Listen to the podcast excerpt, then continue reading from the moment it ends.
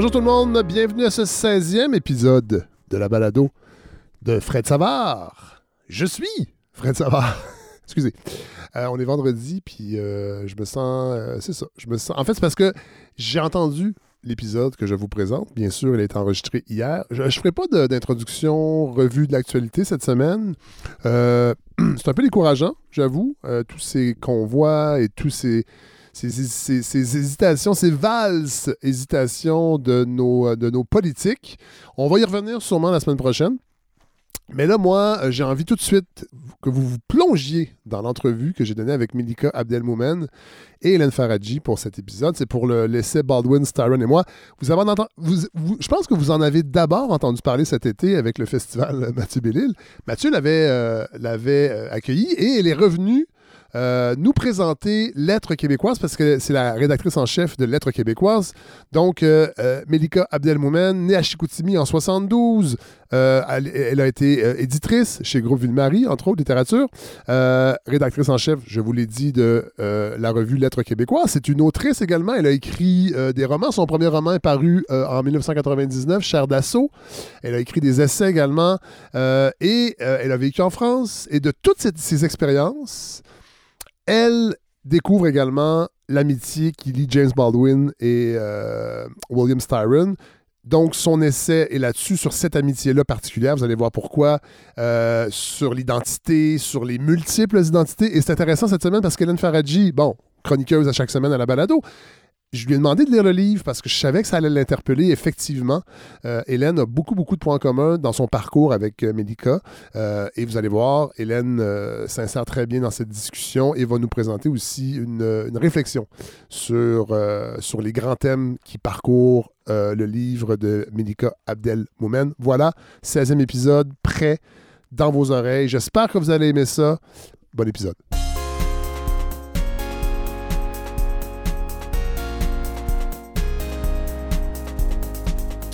Bon, ça faisait longtemps qu'on n'avait pas invité d'essayistes euh, depuis le début de- du retour des vacances, je pense, vrai. avec la COVID. Bon, on vient d'entendre Hélène Faradji. Bonjour. Salut Fred. Vous n'êtes pas l'essayiste du jour, bien que vous avez déjà publié Oui. un essai? Oui, on- oui, bon. Bah. Et c'est, euh, c'est un bien grand mot euh, pour euh, mon, mon petit ouvrage, ma, petite chose. Il y en aura un peut-être un jour. essai. Peut-être un jour, qui sait, Ouais. ou de la fiction. Ouais. Mais là, cela dit, vous êtes là évidemment parce que vous êtes la chroniqueuse. Je dirais pas en résidence parce que je, je déteste ce mot-là. La, la chroniqueuse vedette de la Bah, balado. Carrément. Disons-le. Ouais. Euh, mais aussi parce que vous partagez beaucoup de Et- caractéristiques avec la personne qu'on entend rire. Melika Abdelmoumen, bonjour. Bonjour. Bon, on s'est vu il n'y a pas si longtemps. Les gens vous ont entendu ici quand vous êtes venu présenter le dernier numéro de Lettres québécoises et vous nous aviez dit que vous aviez votre essai qui allait Oui. paraître bientôt, euh, Baldwin, Styron et moi, Mhm. et je l'ai entre les mains. Je l'ai Oui. lu et c'est pour ça que vous êtes là et je trouvais ça vraiment très, très pertinent d'avoir Hélène en même temps parce que vous avez des parcours quand même qui Oui. se ressemblent. C'est vrai, j'étais très Ouais. frappée en lisant le livre. Oui, vous avez lu le livre, ouais, ouais, Ouais. j'ai été vraiment. euh, Ouais. ben, C'était li- limite euh, troublant Ah oui? à quel point ça me, Wow. ça me parlait. Ah, mais, euh, mais je vous raconte ça je- tout à l'heure. Oui, voilà. Ouais, parce ouais. parce qu'on va parler du livre, évidemment. Euh, on va, on va, je, je vais un peu commencer par la fin, parce que ça m'a ça m'a titillé, parce que vous dites, dans le dernier chapitre, qu'une- la rencontre que vous avez eue Mhm. avec Jonathan Vartabédian Oui. est un peu le déclencheur du livre Baldwin, Styron et moi. Mhm. Expli- Expliquez-nous le contexte. Je sais, que je, je sais que je commence par la fin, là, mais on va revenir après ça au début du livre et tout Ben, et tout. C'est-à-dire que c'est ça, c'est, un projet qui a, qui a une histoire très compliquée parce que, en fait, euh, le projet est né en France. En fait, non. La découverte de Baldwin a eu lieu en France Ouais. alors que j'y vivais encore. Ça, on va y revenir tantôt. je-.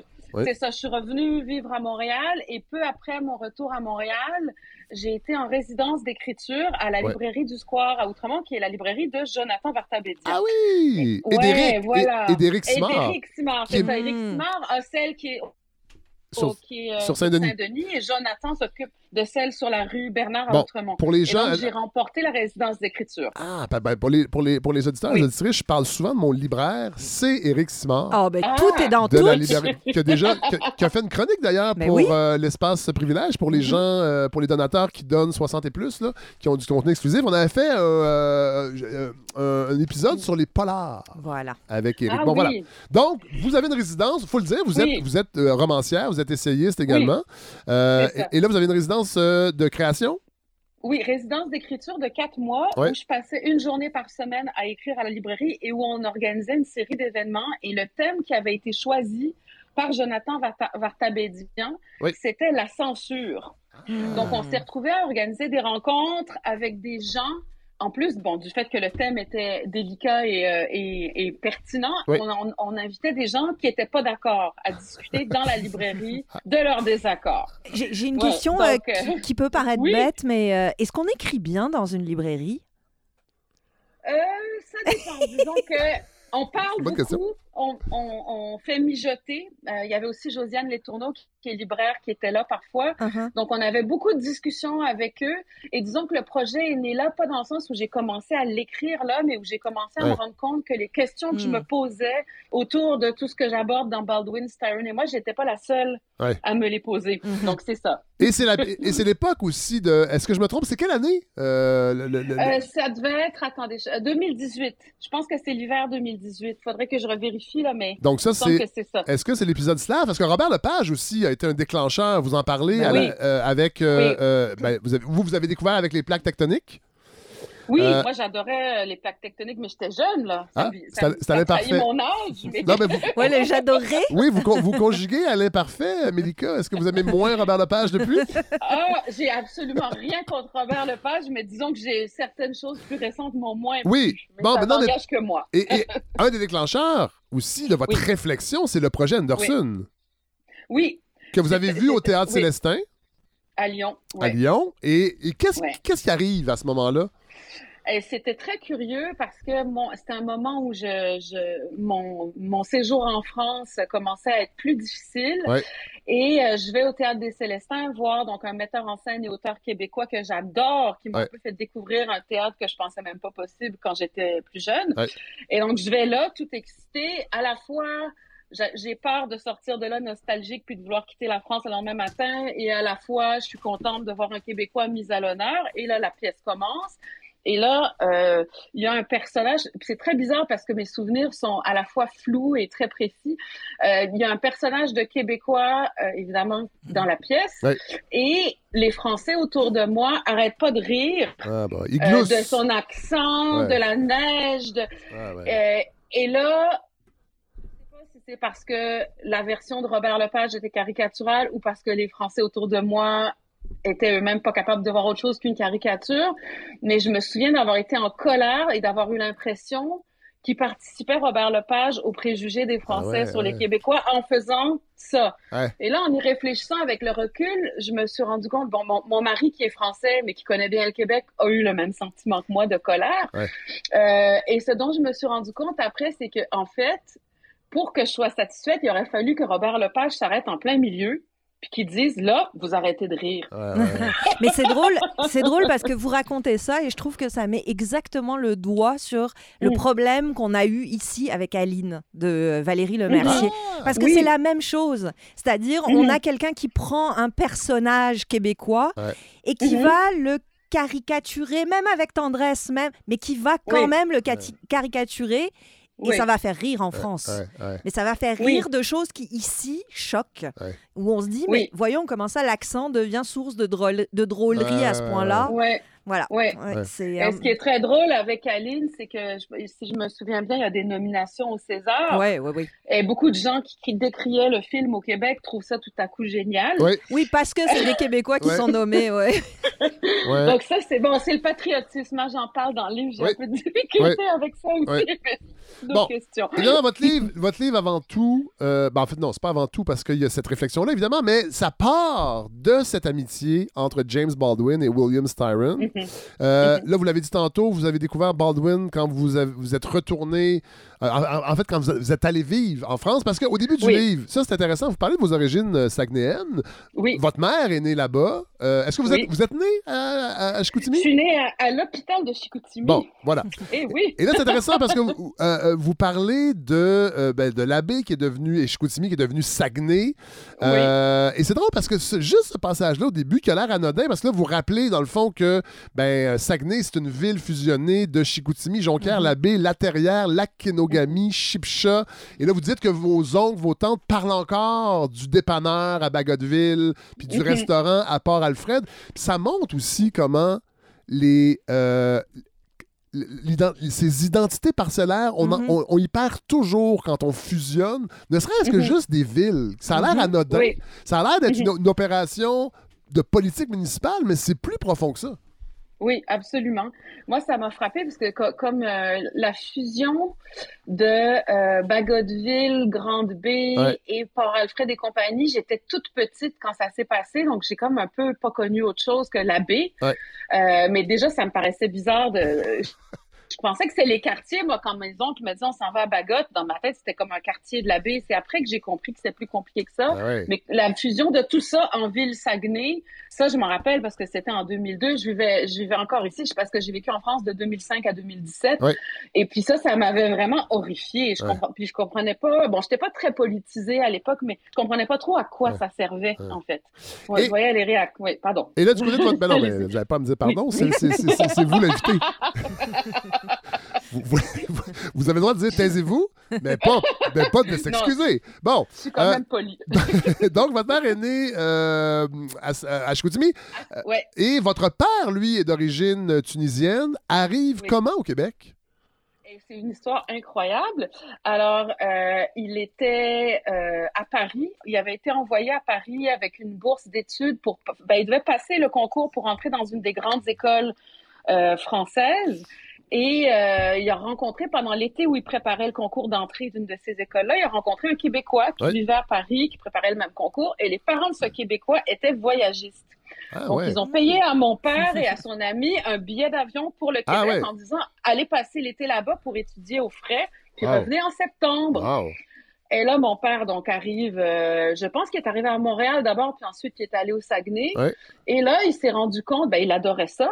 Et il s'est rendu compte aussi que s'il retournait et qu'il acceptait cette bourse et qu'il faisait ses études en France, il devait après retourner 10 ans en Tunisie. Ah ben oui. Il y avait un service de 10 ans d'enseignement en Tunisie. Pour remercier, c'est c'est pas gratuit. pour Ben remercier oui, les ben contribuables Il y a tunisiens. le même système avec les agrégés en France là, Ouais. qui, qui, fa- Ouais. qui doivent euh, enseigner pendant 10 ans là, Ouais, quand ouais. ils ont été boursiers de l'école normale supérieure.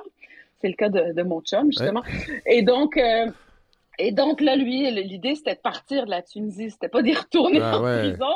Donc, il a décidé de renoncer à la bourse et il est resté au Saguenay. Ouais. Et là, il a rencontré ma mère dans une discothèque. Ah! à la. Je, je sais plus si c'est Bagotte ou, ou euh, Port-Alfred Ouais. ou Grande-Bay. Euh, et je sais que c'est très rigolo. Ben, Bon, ils sont divorcés depuis des années maintenant, mais en tout cas, c'est comme ça qu'il s'est installé pendant quelques années là-bas. Voilà. Puis après, on est venu à Montréal quand j'avais, en 1976, donc quand j'avais 4 ans. Donc à Montréal. J'ai grandi plus à Montréal. Ouais, à, à. Notre-Dame-de-Grâce, quartier euh, euh, NEG. Au début, au début, c'était NDG. Oui. Euh, attendez, je pense que c'était Montréal-Nord, mais je Oui, c'est ça. mais je- Ouais, ouais, Montréal-Nord, ensuite NDG. Ben moi, je me fie à votre Euh, livre. Hein. ouais. Je sais pas si fiable. Aucun livre Bon, jamais. cela dit, donc vous, vous oui. grandissez dans ce, ce mélange des deux cultures et c'est tout naturel. Vous ne vous, vous posez aucune question sur, vo- Exact. sur votre identité. Et là, vous dites dans votre livre, la vie allait se charger d'ébranler cette euh, paisible certitude. Et je pense Ouais. que ça se passe en 1992, Oui. euh, lors de la Fête nationale du Québec. Mm. Et Oui. Patrick Bourgeois, regretté chanteur des bébés, chante ceci. que la. En devenant tout solidaire, on ne sera plus minoritaire. Pourquoi faut-il se faire la guerre, mes frères? Québécois, nous sommes Québécois. De Québec sera Bon, alors ça, c'est bien cette chanson-là. Hein?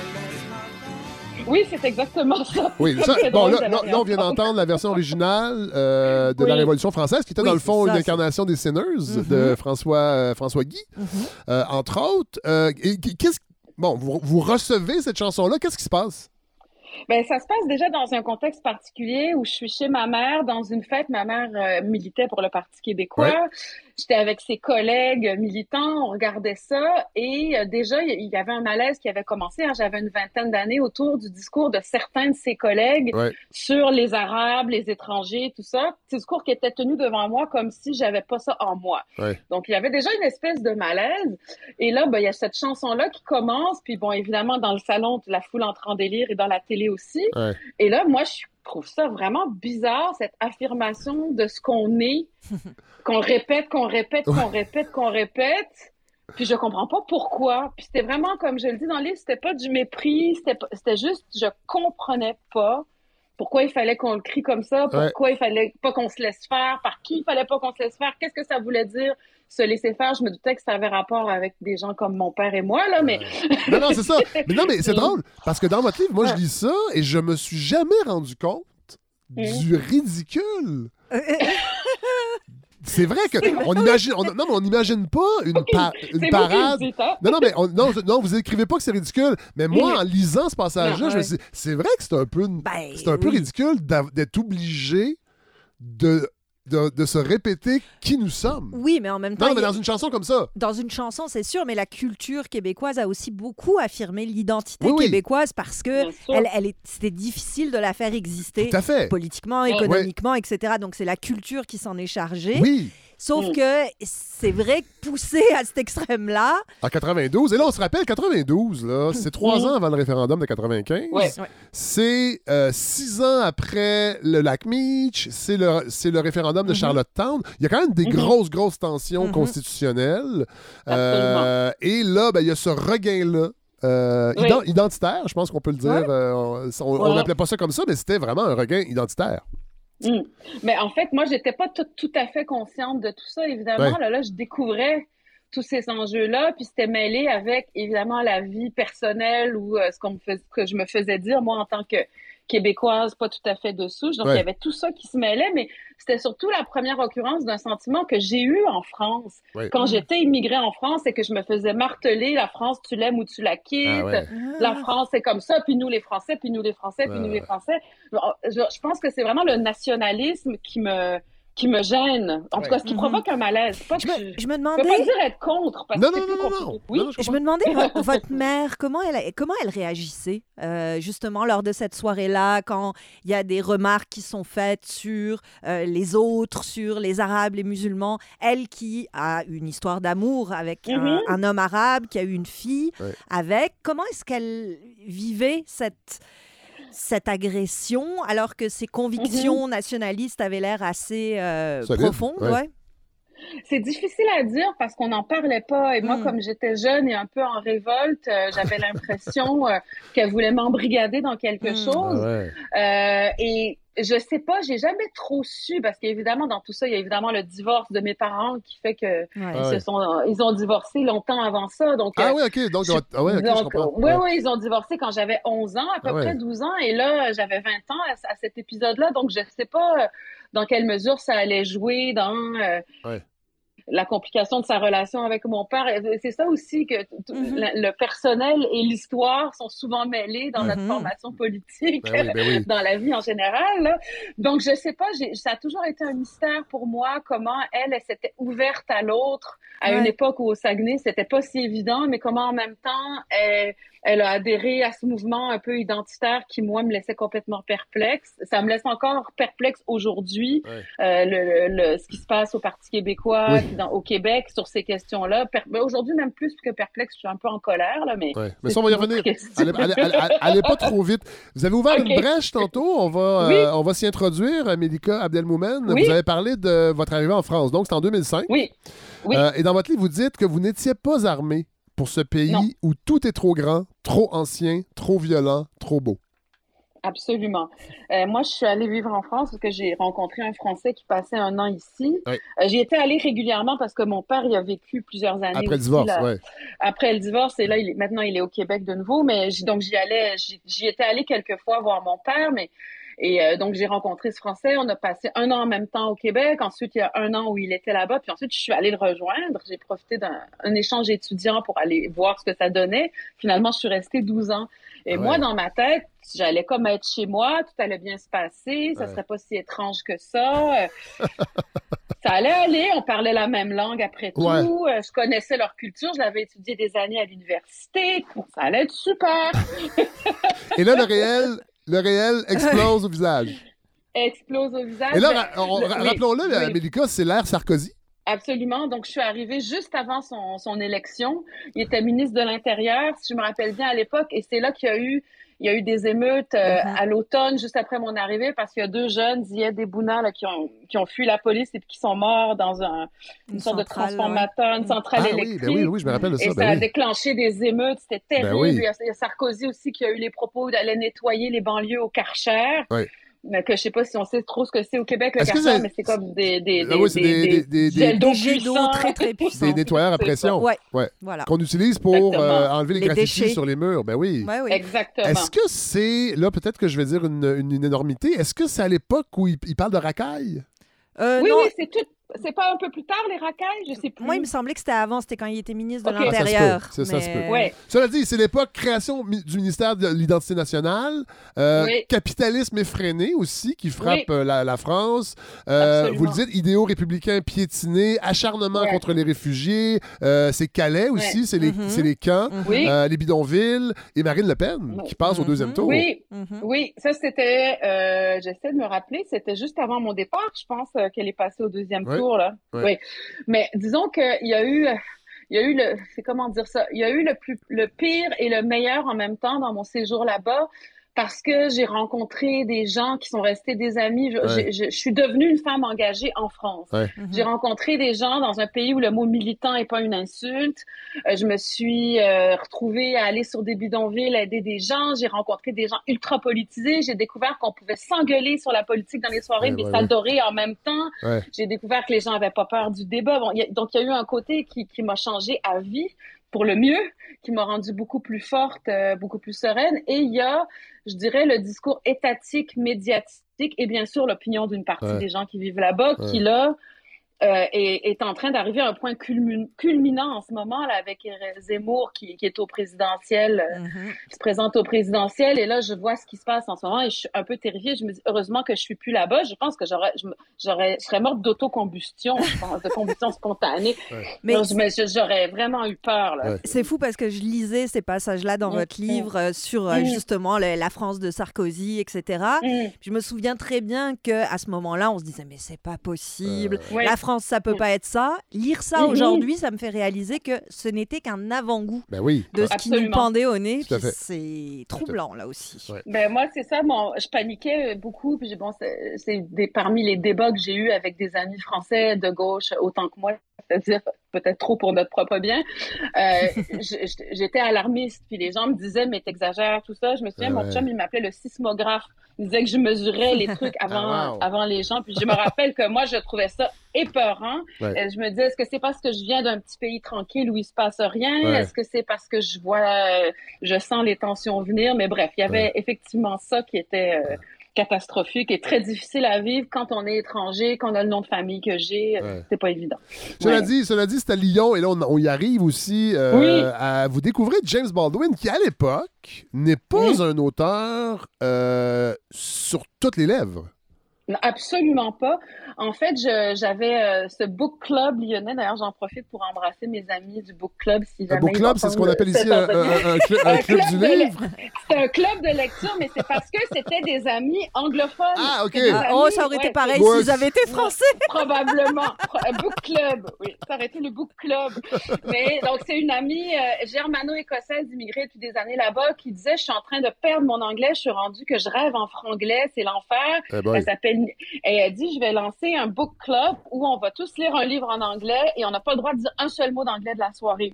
Et chaque mois, donc, un de nous choisissait un livre et celui, celui-là recevait les autres chez eux. Puis Ouais. on avait plein, plein de vins, plein de bouffe. euh, Puis on parlait anglais toute la soirée de, Ouais. de littérature anglophone. Ouais. Et euh, en 2015, en février 2015, il y a exactement sept ans, c'était à mon tour de choisir. Je savais pas du tout quoi choisir. Et je suis allée euh, sur Internet flâner et c'était le mois de l'histoire des Noirs. Et je suis tombée sur ce monsieur, James Baldwin. Tout le monde disait que c'était un incontournable sur la page littéraire en question. Donc j'ai dit, OK, on va essayer. Donc j'ai écrit à mes potes. je leur ai dit, ben, ça va être James Baldwin. Ouais. Certains d'entre eux le connaissaient déjà, ceux qui sont plus âgés. Ouais. Euh, et c'est euh, et c'est un an après, quand le film de Raoul Peck est sorti, I'm Ouais. Not Your Negro, Ouais. que là, Baldwin est revenu un peu Ouais. plus euh, dans l'actualité. Tout à fait. Ouais. Euh, et, euh, et vous tombez aussi sur une biographie de David Leeming Oui. euh, sur Oui. Baldwin. Et là, vous, Ouais. vous, et vous découvrez que Baldwin euh, était Mm. très, très proche de plusieurs euh, personnes blanches, des personnalités, oui. dont un auteur, William Styron, qui lui aussi était pas sur toutes les lèvres et dans toutes les mains à l'époque. Ah, non. Absolument pas. Je pense que même aujourd'hui, je suis pas sûre que tout le monde sache qui il est. Quand Non. je dis le choix, de- c'est l'auteur de Le choix de Sophie. Ça, là, ça, ça résonne plus, ouais. Oui. Ça résonne plus. En tout cas, pour Mais une c'est surtout le film. Bah hein. oui, bah oui. Mais c'est le, le film, film. c'est le film qui ça, résonne plus le que le film. roman. Ouais. Exactement. Mais moi, j'ai vu, c'est le premier film que j'ai vu au cinéma, Le choix de Sophie, hein, quand j'étais très jeune. Ça m'avait C'est intense quand même, ça, voir ce Ah film-là oui, comme. euh, oui. Ben, mon père cinéma. avait, euh, avait cette idée, je pense là encore, que de pas faire voir aux enfants des trucs édulcorés, uh-huh. De, de Oui, les mettre bon. face à, à des autres, puis de parler avec eux. Ben, écoutez, c'est vrai que je- ça a été, c'était pour le mieux d'une certaine Oui. manière, puisque ça a changé ma vie. Ben oui, totalement. sens. Mais, mais bref, donc je découvre que euh, ils étaient très amis, donc Baldwin et William Styron. Donc évidemment, je savais très bien qui était William Styron. J'avais Ouais. jamais lu le livre, j'avais peur de lire le livre. Et, et donc je me suis dit, je vais le faire. Et puis le livre est comme, le- encore mille fois mieux que le film, qui était quand même un très bon Ben, comme film. comme c'est souvent le cas.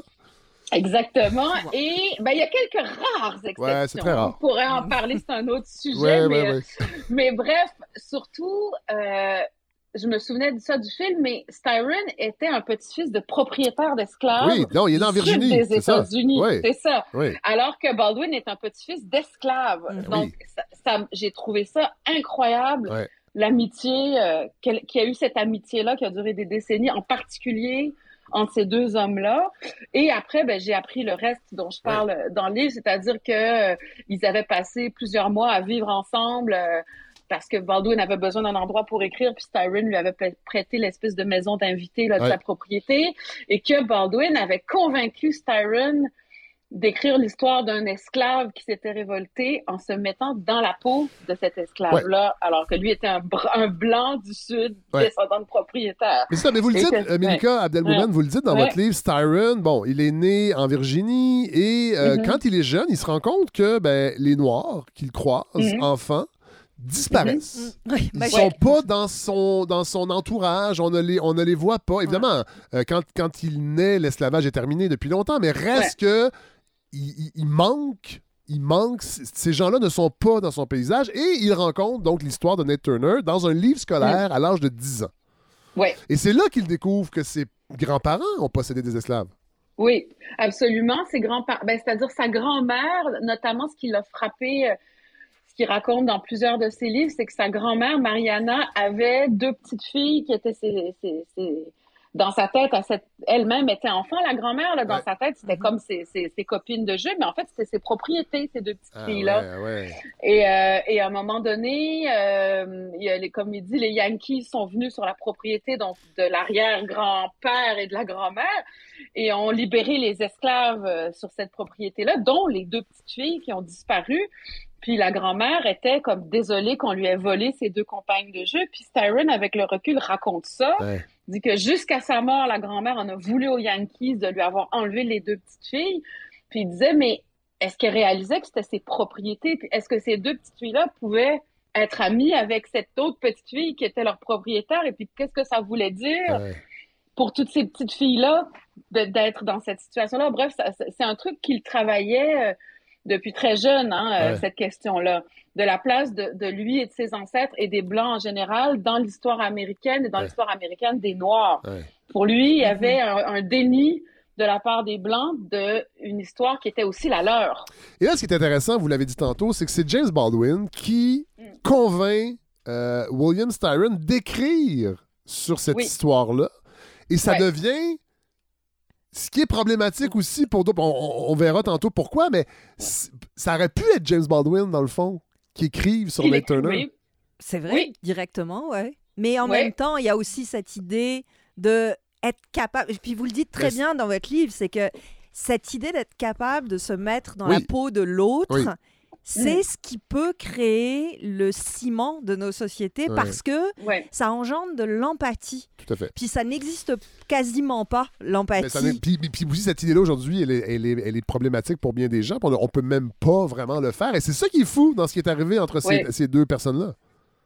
Ben, C'est-à-dire que le- le- la théorie de Baldwin, c'était la seule façon de comprendre ce que Mhm. vous nous avez fait subir et ce que vos ancêtres nous ont fait subir, c'est d'essayer de vous mettre à notre place, Ouais. qui est complètement à contre-courant de ce qu'on dit aujourd'hui. Totalement. Ouais, ouais. Complètement à contre-courant. Après, on peut, on peut tout à fait être en désaccord avec la vision de Baldwin. Moi, je le suis pas. Personnellement, moi, je suis d'accord avec la vision de Baldwin. Euh, mais je- on peut être en désaccord et c'était le cas à l'époque parce que ça a créé un scandale que le, parce que Styron a écouté son ami, a fait le livre qui s'appelle Les Confessions de Nat Turner euh, au jeu en se mettant dans la peau d'un noir en tant qu'homme blanc du Sud. À, et partir, vraiment- à partir ouais. d'informations fragmentaires Oui. aussi. là, Mhm. C'est qu'il y a- y y, une enquête, mais il y a, il y a des, il a comblé des vides, il a Mhm. comblé des trous. Et je pense que c'est peut-être là que ça a été Ben, problématique, ou en tout cas pour des gens. voulu, ouais, il a voulu faire un roman. Euh, donc, euh, comme moi, j'ai, ben, c'est-à-dire que mon livre est un essai, mais de toute manière, à partir des fragments que j'ai, j'ai, j'ai, j'ai i- imaginé une histoire. Et des C'est toujours dialogues, ça oui. qu'on fait quand on, c'est toujours ça qu'on fait quand on écrit. Ouais. D'ailleurs, Baldwin a une phrase très drôle. À un moment, il y a eu un débat entre Styron et Ossie Davis Mm. qui, euh, Oui. à propos de ce On, livre. on va en parler tantôt, on a même des On va en extraits, parler. euh, Mélika. Et ah, génial. Mais Ouais. bref, tout ça pour dire qu'à ce moment-là, Baldwin dit son livre à William n'est pas un livre d'histoire, c'est un roman, mais de toute façon, les livres d'histoire, je les lis comme des Ouais. romans. Ouais. Parce que l'histoire est toujours, la- est toujours, euh, comment dire, l'histoire, qui est une discipline que je respecte, à la fois, elle euh, rend compte de l'état des lieux des connaissances à une autre époque que la sienne, mais en même temps, elle-même est le témoignage des connaissances de sa propre époque Oui. et des opinions de sa propre époque. Donc, Oui, c'est ça un peu qui veut dire Baldwin. Mais Elle est Oui, toujours l'expression d'un point de vue aussi. Oui. Hein, L'histoire, elle Oui. s'écrit selon qui la regarde. C'est normal. Absolument. hein. Et Bon. dans mon livre, c'est ça, c'est mon point de vue, Oui. évidemment. Bon, là, on parle beaucoup de Styron. Je veux qu'on revienne un peu Oui. sur James Baldwin. Euh, Lui, comment il découvre l'injustice? Parce que c'est intéressant, vous le relatez dans votre, dans votre livre, euh, Melika Abdelmoumen. Euh, vous dites que euh, il, était, il a- il a été pris un peu en charge par un professeur, un espèce de mentor. D'ailleurs, le père de James Baldwin ne voyait ça d'un mauvais œil. Il l'amenait au théâtre, il l'amenait voir des films. Et là, ils vont, Ouais. euh, ils vont au théâtre voir une version euh, déjantée de Macbeth de Shakespeare, qui est Oui. mon- montée par Orson Welles oui. Oui, qui lui-même, et là, je sais pas, j'ai bien compris, a- avait été engagé par une, une certaine Rose McClendon, actrice, metteur en scène, productrice afro-américaine, oui. qui confie donc, c'est c'est bien ça, elle a confié à Orson Welles. Ah, oui, De- la mise en scène d'une ouais, de- de- d'une pièce qui va devenir Voodoo, Voodoo Macbeth. Macbeth. Ben écoutez, on, on en a un petit extrait. Oh, génial. The scene was changed from Scotland to Haiti, but the spirit of Macbeth and every line in the play has remained intact. In this contribution to the American theater and in other projects under the Works program, we have set our feet on the road toward a brighter future. And I care not if thou dost for me as much.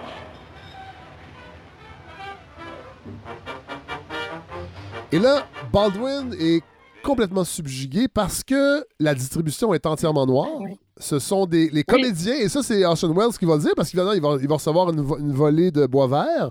Euh, c'est les comédiens qui ont établi la, la, la, la, le- le- la diction, la façon de parler, euh, leur façon de jouer. Euh, la communauté noire boude la pièce parce qu'elle pense que c'est une autre version burlesque. Euh, Oui. Ça va faire scandale, mais Baldwin, lui, il voit une révélation parce qu'il il est représenté Voilà. sur scène et il n'avait jamais vu ça. Oui. C'est très drôle parce qu'il parle de dans, le premier recueil de- d'essais que j'ai lu de lui, il raconte ses- son amour pour le cinéma, puis il parle du fait que la seule personne à qui il s'identifiait quand il était petit, c'était Betty Davis, Ah oui. parce qu'elle avait des Ouais. yeux globuleux comme lui, disait-il. C'est- Wow. Et donc, c'était, ouais, et donc, dans sa tête, il ressemblait à Betty Davis. C'était comme ça. Son, son vecteur Ouais, d'identification au cinéma, Ouais. euh, où c'était les Indiens dans les, dans les- dans ce qu'on appelait à l'époque les Indiens dans les films de cowboys, ouais. où, euh, où à un moment donné, il s'est rendu compte que ça allait pas du tout parce qu'en fait, il, aurait voulu s'identifier au, au cowboy puis il se rendait compte qu'il était plutôt de l'autre côté. Ah ouais. Et donc là, ce jour-là, c'était euh, les gens sur scène qui jouaient tous les rôles des héros de la pièce, qui n'étaient pas dans des rôles caricaturaux, qui étaient, comme lui. Donc Ouais. ça l'a, euh, lui, ça a été marquant. Et donc il a été amené là par Aurelia Miller, donc qui était sa, sa jeune prof blanche, qui, Ouais. qui a aussi aidé la famille financièrement, tout ça. Et il a dit des années après, plusieurs fois, et je pense que même dans le film de Raoul Peck, euh, on l'entend dire ça, ça, ça a fait qu'il n'a pas pu détester complètement les Blancs, Ouais. même s'il lui est arrivé quelquefois de vouloir en tuer un ou deux. Bon, mais justement, on va parler de ça parce que euh, en faisant des recherches, en préparant l'entrevue, je suis tombé sur une entrevue.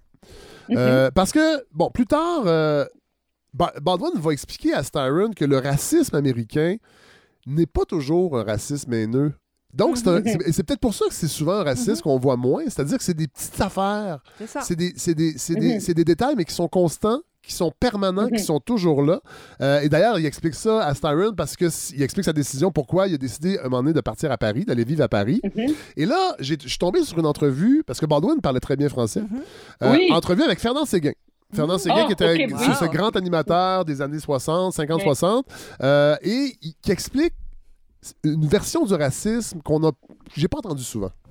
Qu'est-ce qui vous frappait davantage à cette époque-là, je dis, disons, quand vous aviez 7 ans ou 8 ans ou 10 ans Est-ce que c'était que vous sentiez la, la haine des Blancs à votre égard ou si vous sentiez que vous n'aviez pas votre place dans cette société-là?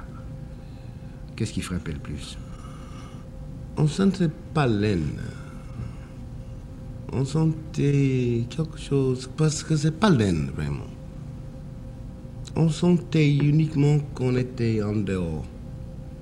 En dehors. Euh, Dieu sait pourquoi.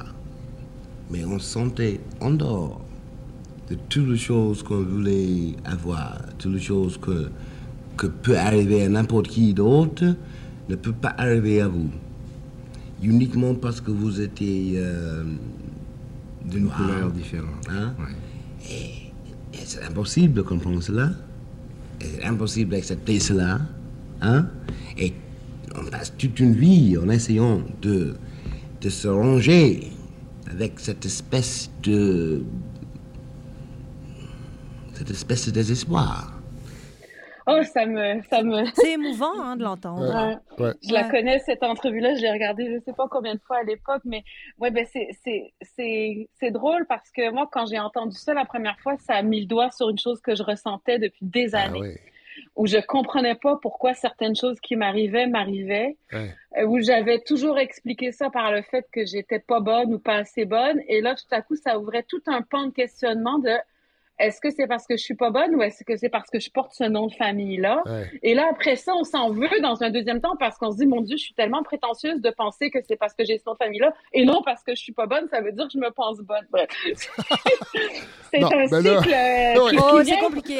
C'est très ben, c'est compliqué. ça, ça vient, ça, ça vient du racisme, de, ce ra- de cette forme-là de racisme, en effet, cette espèce de, de cycle euh, qui, est désespérant parce Ouais, qu'on n'a jamais fait. la réponse. Non. Personne ne va jamais dire, ben oui, en effet, c'est parce que tu t'appelais comme ça que tu n'as pas eu la bourse. Évidemment, personne ne va dire Et, ça. et- et c'est pas un racisme spectaculaire, c'est pas un racisme de groupe avec des cagoules qui amènent des gens. C'est- Mhm.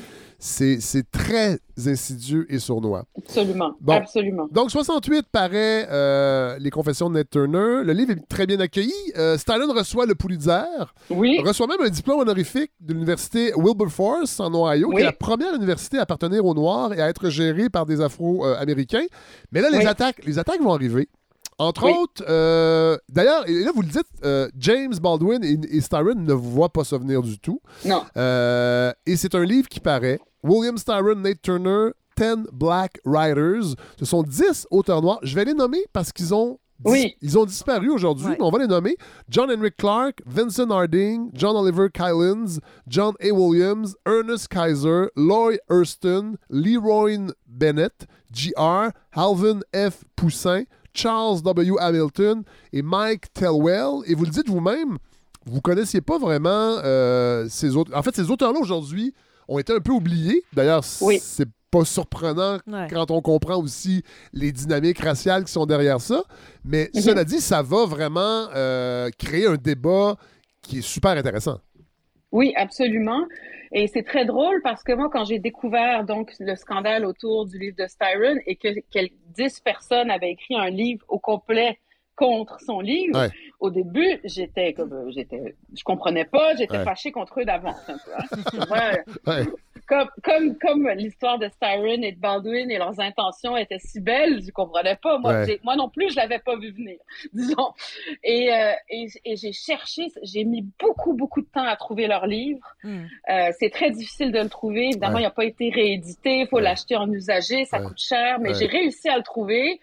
Et je l'ai lu deux ou trois fois, leur livre. Et, euh, et je trouvais ça super important dans mon livre à moi de les nommer, d'en Ben oui. citer des extraits. Ben oui. Et pas de citer des extraits pour montrer qu'on on on ne devait pas être d'accord avec eux, de citer des extraits pertinents Ouais. Euh, avec lesquels on peut être d'accord ou pas, mais pour montrer la validité de, de leur voix. Et qu'est-ce que- qu'est-ce qu'on leur reproche? Oh mon Dieu, on, euh, on lui reproche beaucoup de choses. Ben, C'est-à-dire qu'il y a plusieurs aspects. Il y a le fait, évidemment, euh, que c'était impossible pour lui de comprendre ce qu'un esclave noir aurait vécu en Ouais. tant qu'homme blanc du Sud. C'était impossible, Mhm. qu'il aurait même pas dû essayer.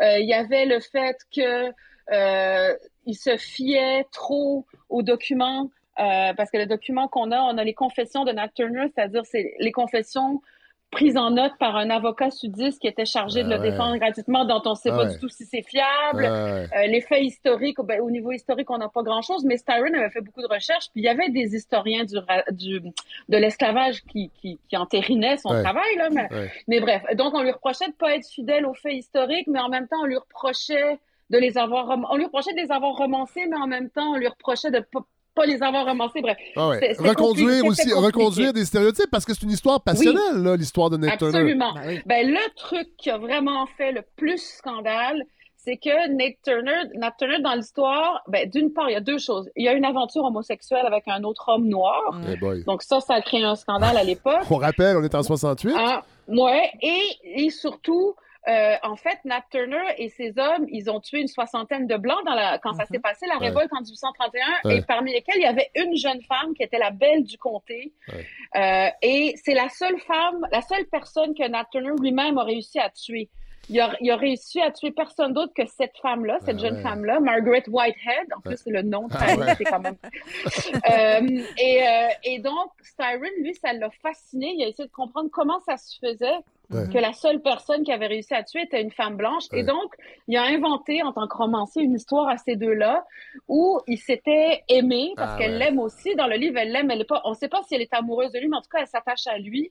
Euh, ils partagent plein de choses. Euh, Nat Et- Turner est lettrée, puis elle aussi. Bref. Et donc, le fait qu'un homme noir, son seul vrai gros fantasme, soit la belle blanche du comté et qu'il la tue, est paru comme le truc le Oui, plus et- inacceptable du et, livre. et on sait que la sexualité euh, des hommes noirs, Ben ça, a oui. sou- ça a longtemps été, et c'est encore quelque chose d'extrêmement problématique dans une Amérique, une Amérique puritaine.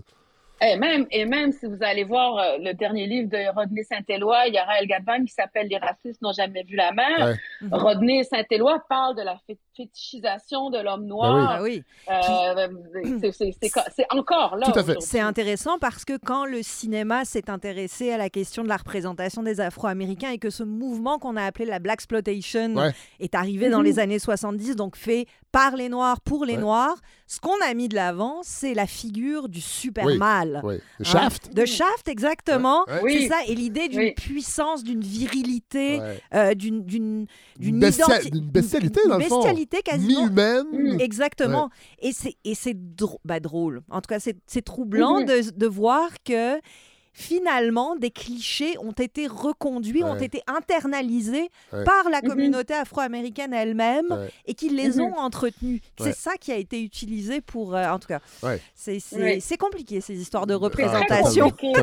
C'est très compliqué, c'est très compliqué, puis c'est ce que cette histoire-là aussi euh, fait euh, Ouais. questionner. Mais, euh, mais ce qui est sûr, c'est ça, c'est que c'est c'est ça qui a créé le plus gros scandale. Puis c'était une époque où il y avait eu un scandale dans- lors d'une cérémonie des Oscars où il me semble que c'était le bras de Sidney Poitier qui avait frôlé le, bois, le bras de Pétula Clark. Ben oui. Eh ça, avait, boy. Ah ouais. ça avait quasiment créé des émeutes. Non, non, c'était très, très tendu. Euh, à l'époque. Et donc, ça, ça, ça a été un des nœuds du scandale, mais ça a pas, euh, il n'y a pas seulement eu les Ten Black Writers, mais Non. je pense que c'est peut-être la prochaine chose dont on va parler. Il y a eu, euh, il y a eu Ossie Davis. Oui. Mhm. Non, mais avant ça, avant ça. Mélika Oui. euh, Abdelmoumen, Oui. vous écrivez, lorsque vous parlez là, de cette polémique-là, quelque chose qui est vraiment Oui. intéressant. Euh, la littérature n'est pas seulement une affaire d'intention, mais tout Mhm. autant une affaire de réception. Puis on, Oui. on a tendance à l'oublier parce que Oui. euh, dans les critiques, il y a aussi cette idée de il manque la distance, les blessures sont encore Mhm. vives. Euh, on peut pas écrire, même si les nos intentions sont bonnes, on peut pas, Mhm. on peut pas écrire ce qu'on veut. Il faut y penser à la réception. Oui, mais même si on y pense, ça peut être complètement autre que ce qu'on voulait. Oui, c'est ça oui. le problème. C'est que c'est ça le problème. C'est que ben, moi, j'ai fait mon doctorat sur Serge Dubrovski, sur l'autofiction, puis notamment, j'ai beaucoup étudié les fameuses théories de la réception, Oui. euh, dont un penseur que j'aimais beaucoup, qui était en même temps un peu farfelu, qui s'appelle Stanley Fish, qui lui parlait du fait que la seule raison qui fait qu'on juge qu'un poème est un poème, c'est que les communautés interprétatives ont décidé qu'un poème, ça ressemblait à ça, mais que pour d'autres peuples, ça pourrait être une recette de cuisine, ça pourrait... Et donc, il- il parle du fait que la, la réception est comme- détermine la Ah ouais. littérature presque plus que l'œuvre, l'intention de l'auteur. Puis elle est conditionnée. bref, elle, elle est pas, elle est pas sûr. anodine, elle est conditionnée, la réception. Absolument. Et j'ai l'impression que c'est Absolument. aussi pour ça aujourd'hui que la littérature, entre autres, mais aussi le cinéma, tout le monde est, Mm. est aussi frileux, est aussi... Ouais, ouais. Qui- On Mhm. parle beaucoup d'autocensure en ce moment hein, Ouais. chez Oui. les créateurs, les créatrices, parce Absolument. que justement, on se dit que la façon dont ce qu'on crée va être reçu est trop risqué. Et trop, c'est prendre Mhm. trop de Ah risques, ouais. Fait que la, la réception prend peut-être trop de place. peut-être. Ben, En tout cas, dé- ça oui, oui, mais je pense que ça, ça préoccupe beaucoup de gens, mais Ouais. je sais pas, en, même temps, peut-être que notre époque est même pas si particulière, mais c'est sûr Ouais. que là, on a l'impression vraiment qu'il y a une tension. Mhm. Une des raisons pour lesquelles je voulais raconter cette histoire-là, c'est que je me suis rendu compte que, comme je dis dans le livre, on n'avait Ah pas oui. inventé l'eau chaude, Ben là, non. Ben histoire, en Il voyant n'y a ça, rien mais d'inédit moi, à ce que, vit. Ouais. Moi, en tant qu'auteur, ce que j'en tire comme conclusion, c'est oui, bien sûr, j'essaye, mais ça a toujours été comme ça. J'ai toujours essayé de réfléchir à, à ce que j'écrivais avant de, de le mettre dans le monde, mais on- des fois, on a beau réfléchir jusqu'à demain, jusqu'à l'année prochaine, euh, ils vont pas comprendre comme on voulait. Ah, ça peut être parce Ouais. qu'on s'est trompé, ça peut être pour toutes sortes de raisons, mais c'est ça qui est, qui est Ouais. compliqué aussi, c'est qu'on a beau s'auto-censurer jusqu'à jusqu'à devenir euh, un bisounours là, peut-être qu'on va être mal compris. Puis Ouais, vous voyez ouais. ce que je veux dire Ouais. C'est ça aussi qui est compliqué. Ceci dit, quand on dit qu'il n'y a rien d'inédit, je ne suis pas tout à fait sûre parce Mhm. que cette voix des dix auteurs euh, afro-américains qui étaient Oui. en colère, ben, à l'époque, on ne l'entendait pas. Justement, vous, Non, le, vous le dites, Oui. vous avez eu un Ouais. mal de, chien à retrouver ce Ouais. livre-là, ça a pas été, ça a été très mal édité, etc., etc. Et donc cette parole, elle a été à peine Mhm. entendue. Ouais. Aujourd'hui, Ouais. ça c'est différent. Oui, oui, tout à fait. Aujourd'hui, Oui, cette colère-là, on l'entend. Ben, Euh, disons que c'est la, c'est, c'est une des choses dans une autre partie du livre dont on parlera peut-être plus Oui, tard, oui. là, quand je parle de, de Ron Stallworth, Oui, qui a écrit, euh, j'ai- qui a infiltré le Ku Klux Klan. ouais, on va en Euh, parler tantôt, ben ça. oui. Ouais, c'est ça. Lui, lui il parle beaucoup des progrès qu'il y a eu. Oui. Je, trouve le- je trouvais ça intéressant. Mais, mais bon, on, a- on arrive à la prochaine, on en a esquissé euh, un mot. le Il y a eu un débat. Et ça, Oui. je suis pas sûr que ce serait possible aujourd'hui. J'aimerais Euh, ça. il- il On espère. hein. Oui, il s'organise donc un débat entre William Styron et Oui. Ossie Davis. Parlez-nous d'Ossie Oui. Davis, qui lui est un, est, euh, vient du monde du cinéma. Oui, qui est acteur, militant. Euh, moi, je le connaissais très peu. Je pense qu'Hélène doit le connaître beaucoup mieux que moi, mais je l'ai plus découvert par cet angle-là. Mais Hélène- non, Hélène fait Hélène, fait une phase de bon, euh, pas tant. Je l'ai. Ah j'ai- oui, pas non, tant. non, non, mais en fait, j'ai dû aller le googler euh, Ah, comme tout le monde bon. en lisant votre Ok. livre. euh, ouais, ouais. Ben écoutez, ce qui est frappant chez lui, bon, indépendamment du fait qu'il est, qu'il est, qu'il était un acteur connu à l'époque, puis un militant, un homme engagé, il y avait une voix. Oui, Je pense qu'on va en écouter un bout. Et donc, Oui. Ossie Davis, lui, était, a été réuni par Baldwin avec Styron dans une librairie pour Ah. débattre. Et euh, le sujet de débat, c'était pas le livre, c'était le fait qu'on avait un projet d'adaptation Oui. au cinéma oui. du livre de Styron et lui c'était contre l'adaptation au cinéma qu'il en avait puis il explique longuement pourquoi et c'est encore une, toute une question de représentation Ouais. Bon, et la là- différence entre la oui excusez-moi allez Non, non, non, c'est correct, c'est parce que j'ai deux extraits. On va, on va entendre Oui, William ok. Styron. L'extrait Oui. est un peu long, mais c'est vraiment intéressant, puis je veux, euh, Oui. je veux qu'on commente après. On va aller écouter ça. parfait a writer should be able to do anything he wants to um, if he's writing what has come to be known in the canon as fiction. Fiction is not history.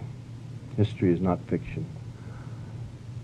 To be sure, logic again compels that the writer,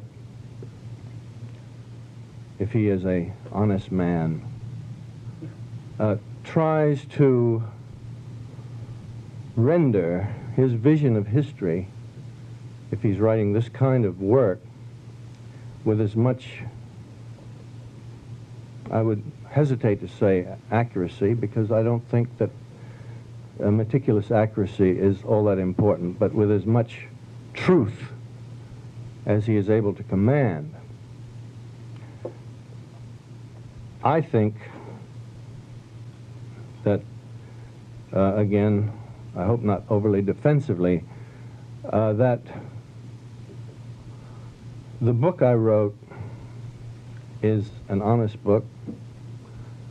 Uh, certainly, it is not, as has been called uh, by some people, a racist book, which I find a repellent phrase. But to portray uh, an era of history which uh, we are now beginning to understand uh, to our enormous heartbreak and misery was the most crucial era uh, that America uh, possessed. On sent, on Hmm, sent on vraiment sent la prudence, hein. la prudence, mais on sent aussi euh, un désir de défendre Oui. son Mhm. livre, mais de Oui. façon très respectueuse.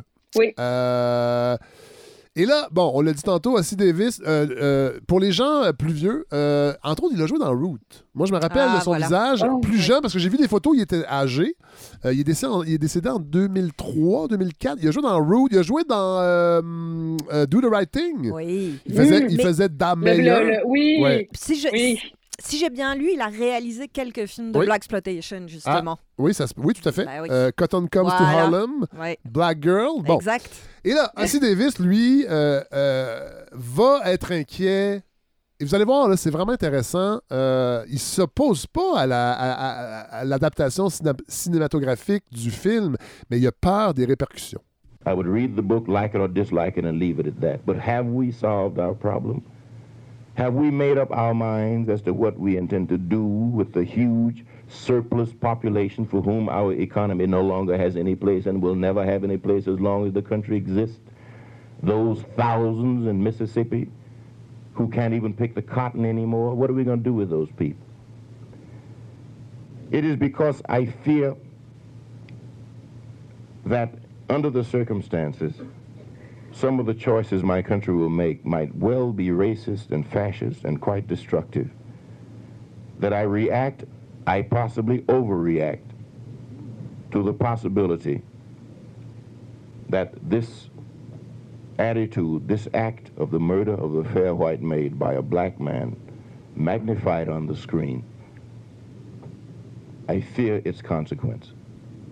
Not among you who are literate people, who understand, who read, who have thought all of these consequences out and have ordered your responses, but among the masses who will be affected by what they see in a much different way, I fear, than those of us who know better. Ça, c'est intéressant. Hélène, Oui. euh, vous êtes spécialiste du cinéma, de, de voir la peur que Ben le oui. cinéma peut créer, dans le fond, à Ossie Davis, qui connaît Mm. bien. Il, Bah c'est oui, un acteur il connaît bien, puis il sait très bien que l'idéologie qui peut être euh, transmise par les films, elle est extrêmement là, puissante parce que ça reste un divertissement de masse. Mais c'est même pas une Mhm. idéologie, là. On parle juste de. De Lui, lui a peur de. les- quand les gens vont voir encore une fois un homme noir assassiner une jeune blanche. Mais ça, c'est de Mm. l'idéologie. Ça, c'est ce qui passe dans les films. Un film, c'est toujours un point de vue sur le monde. Ouais. Toujours. Ça dit le Mm. monde dans lequel on vit. Ouais. Or, si ce film-là avait été fait effectivement par une équipe hollywoodienne, Oui, oui. américaine, principalement Mm. blanche, Ouais, ouais. la façon dont on aurait représenté euh, Nate euh, Turner aurait probablement été comme une façon de le montrer comme le vilain et, d'ins- et de, de perpétuer cette idée qu'il faut avoir peur, Ouais. non seulement de la révolte, mais aussi de la communauté afro-américaine. Mais ce film-là, il a été fait. Ouais. Et Ah oui. finalement, il existe le film Ah. sur, euh, sur Nate Turner. Mais il a été fait par un afro-américain qui s'appelle Nate Parker. Ah ouais. Le film s'appelle Birth of a Nation. Déjà, Qui est un clin d'œil. qui est un clin d'œil très ironique au film de David euh, de D.W. Griffith, qui est un pamphlet Oui. raciste. Qui a été fait au début Mm. du 20e siècle. 1915, qui 1915. est une espèce Mhm. d'ode au Ku Klux Klan. Ouais, ouais, c'est dégueulasse. Ouais, ouais, c'est- très dégueulasse. c'est vraiment dégueulasse, mais utilisé encore et toujours dans Ouais. les cours de cinéma parce que premier exemple de montage, de grands films épiques, etc. etc. Donc, euh, Mm. Nate euh, Parker, en 2016, dit Moi, je reprends ce titre-là. Et je l'inverse. Ouais. Ce que je veux montrer, c'est que la fameuse naissance de la nation, ben, elle s'est faite dans la haine, elle s'est faite dans la cruauté, Ouais. elle s'est faite dans la Mm. déshumanisation Totalement. de la communauté afro-américaine. Malheureusement, ce film-là a été très peu vu, très peu soutenu, Ah oui, pourquoi? Parce que Nate Parker a été accusé de viol par Oh. une ancienne colocatrice, Ah ouais. euh, colocataire, pardon, Ouais. euh, qui a fini par se suicider. Ah ouais. Et ce film-là est arrivé au, dans les débuts de ce questionnement d'Hollywood. C'était les débuts de Oscar Mhm. So White. C'était les débuts On parle de B- quelle année à peu près? là? 2016. 2016, OK. ok. Donc, c'est c'est les débuts de BLM. Donc, Ouais. et évidemment, cette plainte, Euh, ou en tout cas ouais, cette ouais, ouais, histoire, a- pris toute la a place. pris toute la place. Ouais. Le film est Mm. complètement passé à la trappe, mais il existe. Vous pouvez encore le voir. Donc, Birth of a Nation, réalisé par Nate Parker, qui joue lui-même Ah Nate ouais, Turner. ah ouais. Je serais curieuse de savoir ce que vous en avez pensé, Hélène. Je l'ai pas vu encore, moi. J'ai peur. Non, il faut, et je pense pas que c'est un film très violent, très brutal, euh, qui qui va jusqu'à dire que le principe constitutif de l'identité américaine, c'est le racisme. Et ça, c'est c'est dur. Oui. C'est c'est Ouais. je pense que le film n'a pas été très bien reçu non plus à cause de ça, sauf Ouais. qu'il y allait et il y allait pas avec la, la- le côté très pop d'un Spike Lee Ben ou non, le ouais. ou, ou le côté un petit peu plus revendicateur du Nava Duvernay. Non, il y allait dans la brutalité. C'est un film extrêmement Ok. dur. Par contre, qui est plombé par quelques élans de mise en scène extrêmement naïfs. À un moment Ah ouais? donné, il, a des- il y a une paire, d'ailes d'ange. Oh boy, OK. Oui, non, ça, Oh ça, boy, ça ah oui, marche pas très, très ouais. bien. Mais il y a une scène dans ce film-là qui est une scène de lynchage sur, la, sur Strange Fruit, chantée par Nina Mhm. Ah, mon Simone Dieu, ben oui. qui est un des moments de cinéma les plus Ouais. bouleversants que j'ai pu Mhm. voir. Ne serait-ce que pour cette scène-là, ce film-là Ouais. Mais on va en reparler de, de, de cette chanson-là. Euh, oui, Oui, oui, parce oui, que oui. il y a, Ben y a oui. des choses complètement Ben oui. folles dans votre livre, euh, Milika Abdel Moumen. Moi, je veux parler de l'après. ben, il y a un chapitre là-dessus, l'après euh, Oui. Nat. Parce Oui. que James Baldwin, faut pas l'oublier, va tomber dans l'oubli. Euh, et on peut même parler d'une sorte de disgrâce, vous le dites. C'est un, ami de Martin, euh, Martin Luther King. Euh, Et on va même l'appeler, euh, au, et- et au sein même de la militance antiraciste, Martin Luther Queen, parce qu'il est homosexuel. On l'accuse d'être anti-noir, de vouloir être un blanc. Ça, c'est des accusations qui perdurent encore aujourd'hui Mhm. chez certains militants noirs qui prennent position et que ça va pas dans le, dans, dans le sens du vent. Après son séjour Star Run, il va, il va voir trois de ses amis. Ça, faut quand même faut quand, Oui. même, faut quand même le rappeler. Trois de vos amis sont assassinés. Ça peut pas ne Mhm. pas avoir d'effet sur votre vie. Medgar Evers en 1963, Malcolm X en 65 et Ah Martin ouais. Luther King en 68. Euh, Oui. Il va écrire un livre sur ses trois amis disparus, un livre qu'il ne finira jamais. Et c'est ça, on en a parlé au début, qui va donner Oui. euh, l'idée à Raoul Peck, Mm. réalisateur haïtien, de faire l'extraordinaire film de 2016, I'm Not Your Negro. On va en écouter un extrait. La dernière fois que j'ai pleuré au cinéma, Ah oui. c'est pendant ce Oui. film-là. Ben oui. the deputies, the stormtroopers more or less in passing. I was never in town to stay. This was sometimes hard on my morale, but I had had to accept as time wore on that part of my responsibility as a witness was to move as largely and as freely as possible, to write the story and to get it out. Un film qu'on peut encore euh, facilement voir Oui, aujourd'hui sur les plateformes. ouais. Allez voir ça. Pour C'est vrai. un chef-d'œuvre absolu. Vraiment. Je pense que je, vénère Raoul Peck. Ouais. Mon rêve, c'est qu'un jour, mon livre se retrouve entre ses mains, qu'il trouve ça pas trop mauvais. c'est vraiment quelqu'un Bon, de... ben, ça, on va, on va s'arranger. On va on mais s'arranger pour que ça se fasse. C'est pas compliqué, là. Bah non. C'est... Vous savez, je suis membre, je suis membre UDA. hein. Moi, j'ai accès à, À toutes. j'ai accès à tout. À. C'est parfait, je compte sur vous, Fred. Je compte Bon. sur vous, non, mais oui, absolument. Raoul Peck, je me, je me rappelle, le film est sorti quand je commençais mes recherches Ah oui. qui allait devenir ce livre. Ah oui. Et, euh, et en France, euh, j'ai réussi à le voir en version originale, mais la version française, la narration est faite par Joe Joe Star. Ah Et ouais. c'est magnifique, il est bon. J'ai découvert un côté de lui que je Ça, ça, je suis un petit peu moins convaincue que vous, mais euh, ouais. Mais bref, tout ça pour dire que ça a été déterminant dans mon travail, puis Ouais. dans mes recherches, euh, de voir ce film-là aussi. Je le revois régulièrement. C'est Là, vous parlez de la France. parlez de la France encore? Oui. Euh, Baldwin va Oui. Finir sa vie euh, Oui. en France. Oui, En- absolument, en- à Saint-Paul-de-Vence, oui. Et ça, c'est une drôle d'histoire aussi parce qu'il Oui. va aller vivre chez une dame qui s'appelle Jeanne Faure, qui, Oui. est, pas à proprement parler une militante des droits civiques. Non. ça serait comme une lepéniste aujourd'hui, presque, cette madame-là. Euh, oui, oui, c'était une dame extrêmement raciste. Donc, il y en avait beaucoup, beaucoup, beaucoup, beaucoup contre les Arabes, les Algériens notamment. Ouais. Euh, des et Algériens dont Baldwin avait pris la défense depuis longtemps, là, depuis son, son premier voyage à Paris dans les années 50. Euh, et, euh, Et c'est Simone, Signoret oui, qui va. c'est Simone Signoret C'est qui quand l'a convaincu. Quelle, quelle Parce vie. que Bal- Baldwin habitait dans un petit hôtel et il était ami avec Simone Signoret et Yves Ouais. Montand, donc, Oui. Qui, qui étaient mariés. Oui. Et euh, à un moment donné, ils se sont rendus compte qu'ils n'auraient pas les moyens éternellement de se payer l'hôtel. Donc, ils ont convaincu Jeanne Fort de l'héberger parce que c'est un auteur célèbre. Donc, Ah oui. c'est ça qui Voilà. a passé, je pense, du début des années 70 jusqu'à sa mort, euh, plus que 15 ans, Ouais. euh, 17 ans, je pense, là-bas. Et donc, euh, et donc Jeanne Fort s'est laissée convaincre et, et, et plus ça allait, non seulement euh, elle éprouvait plus de sentiments particulièrement racistes envers James Baldwin, mais c'était euh, la moindre personne qui disait un mot contre lui Ah ouais. euh, méritait les foudres de Mademoiselle Fort, qui était une terreur du village. Là, tout le monde avait peur d'elle. Oui, parce que là, ça va être Mais- euh, une succession de visites, euh, toutes sortes de Oui. mondanités. Oui, absolument. Ben, c'était comme ça parce qu'il a vécu aussi beaucoup à Istanbul euh, tout, et à Paris. C'était Ouais. quelqu'un qui recevait des gens, il faisait des soirées très arrosées jusque tard et ensuite il écrivait pendant la nuit. Ouais. Donc, Ouais. il a fait ça euh, dans sa propriété parce qu'au début, il, avait, il a seulement, il achetait les pièces une par une. À la Ouais. fin, ça lui. Enfin, là, il paraît que c'est contesté aujourd'hui. Les actes de propriété sont pas clairs. OK. C'est sur des bouts de Kleenex Ouais. des bouts de serviettes de table avec Mademoiselle Fort là, qui faisaient leurs ententes.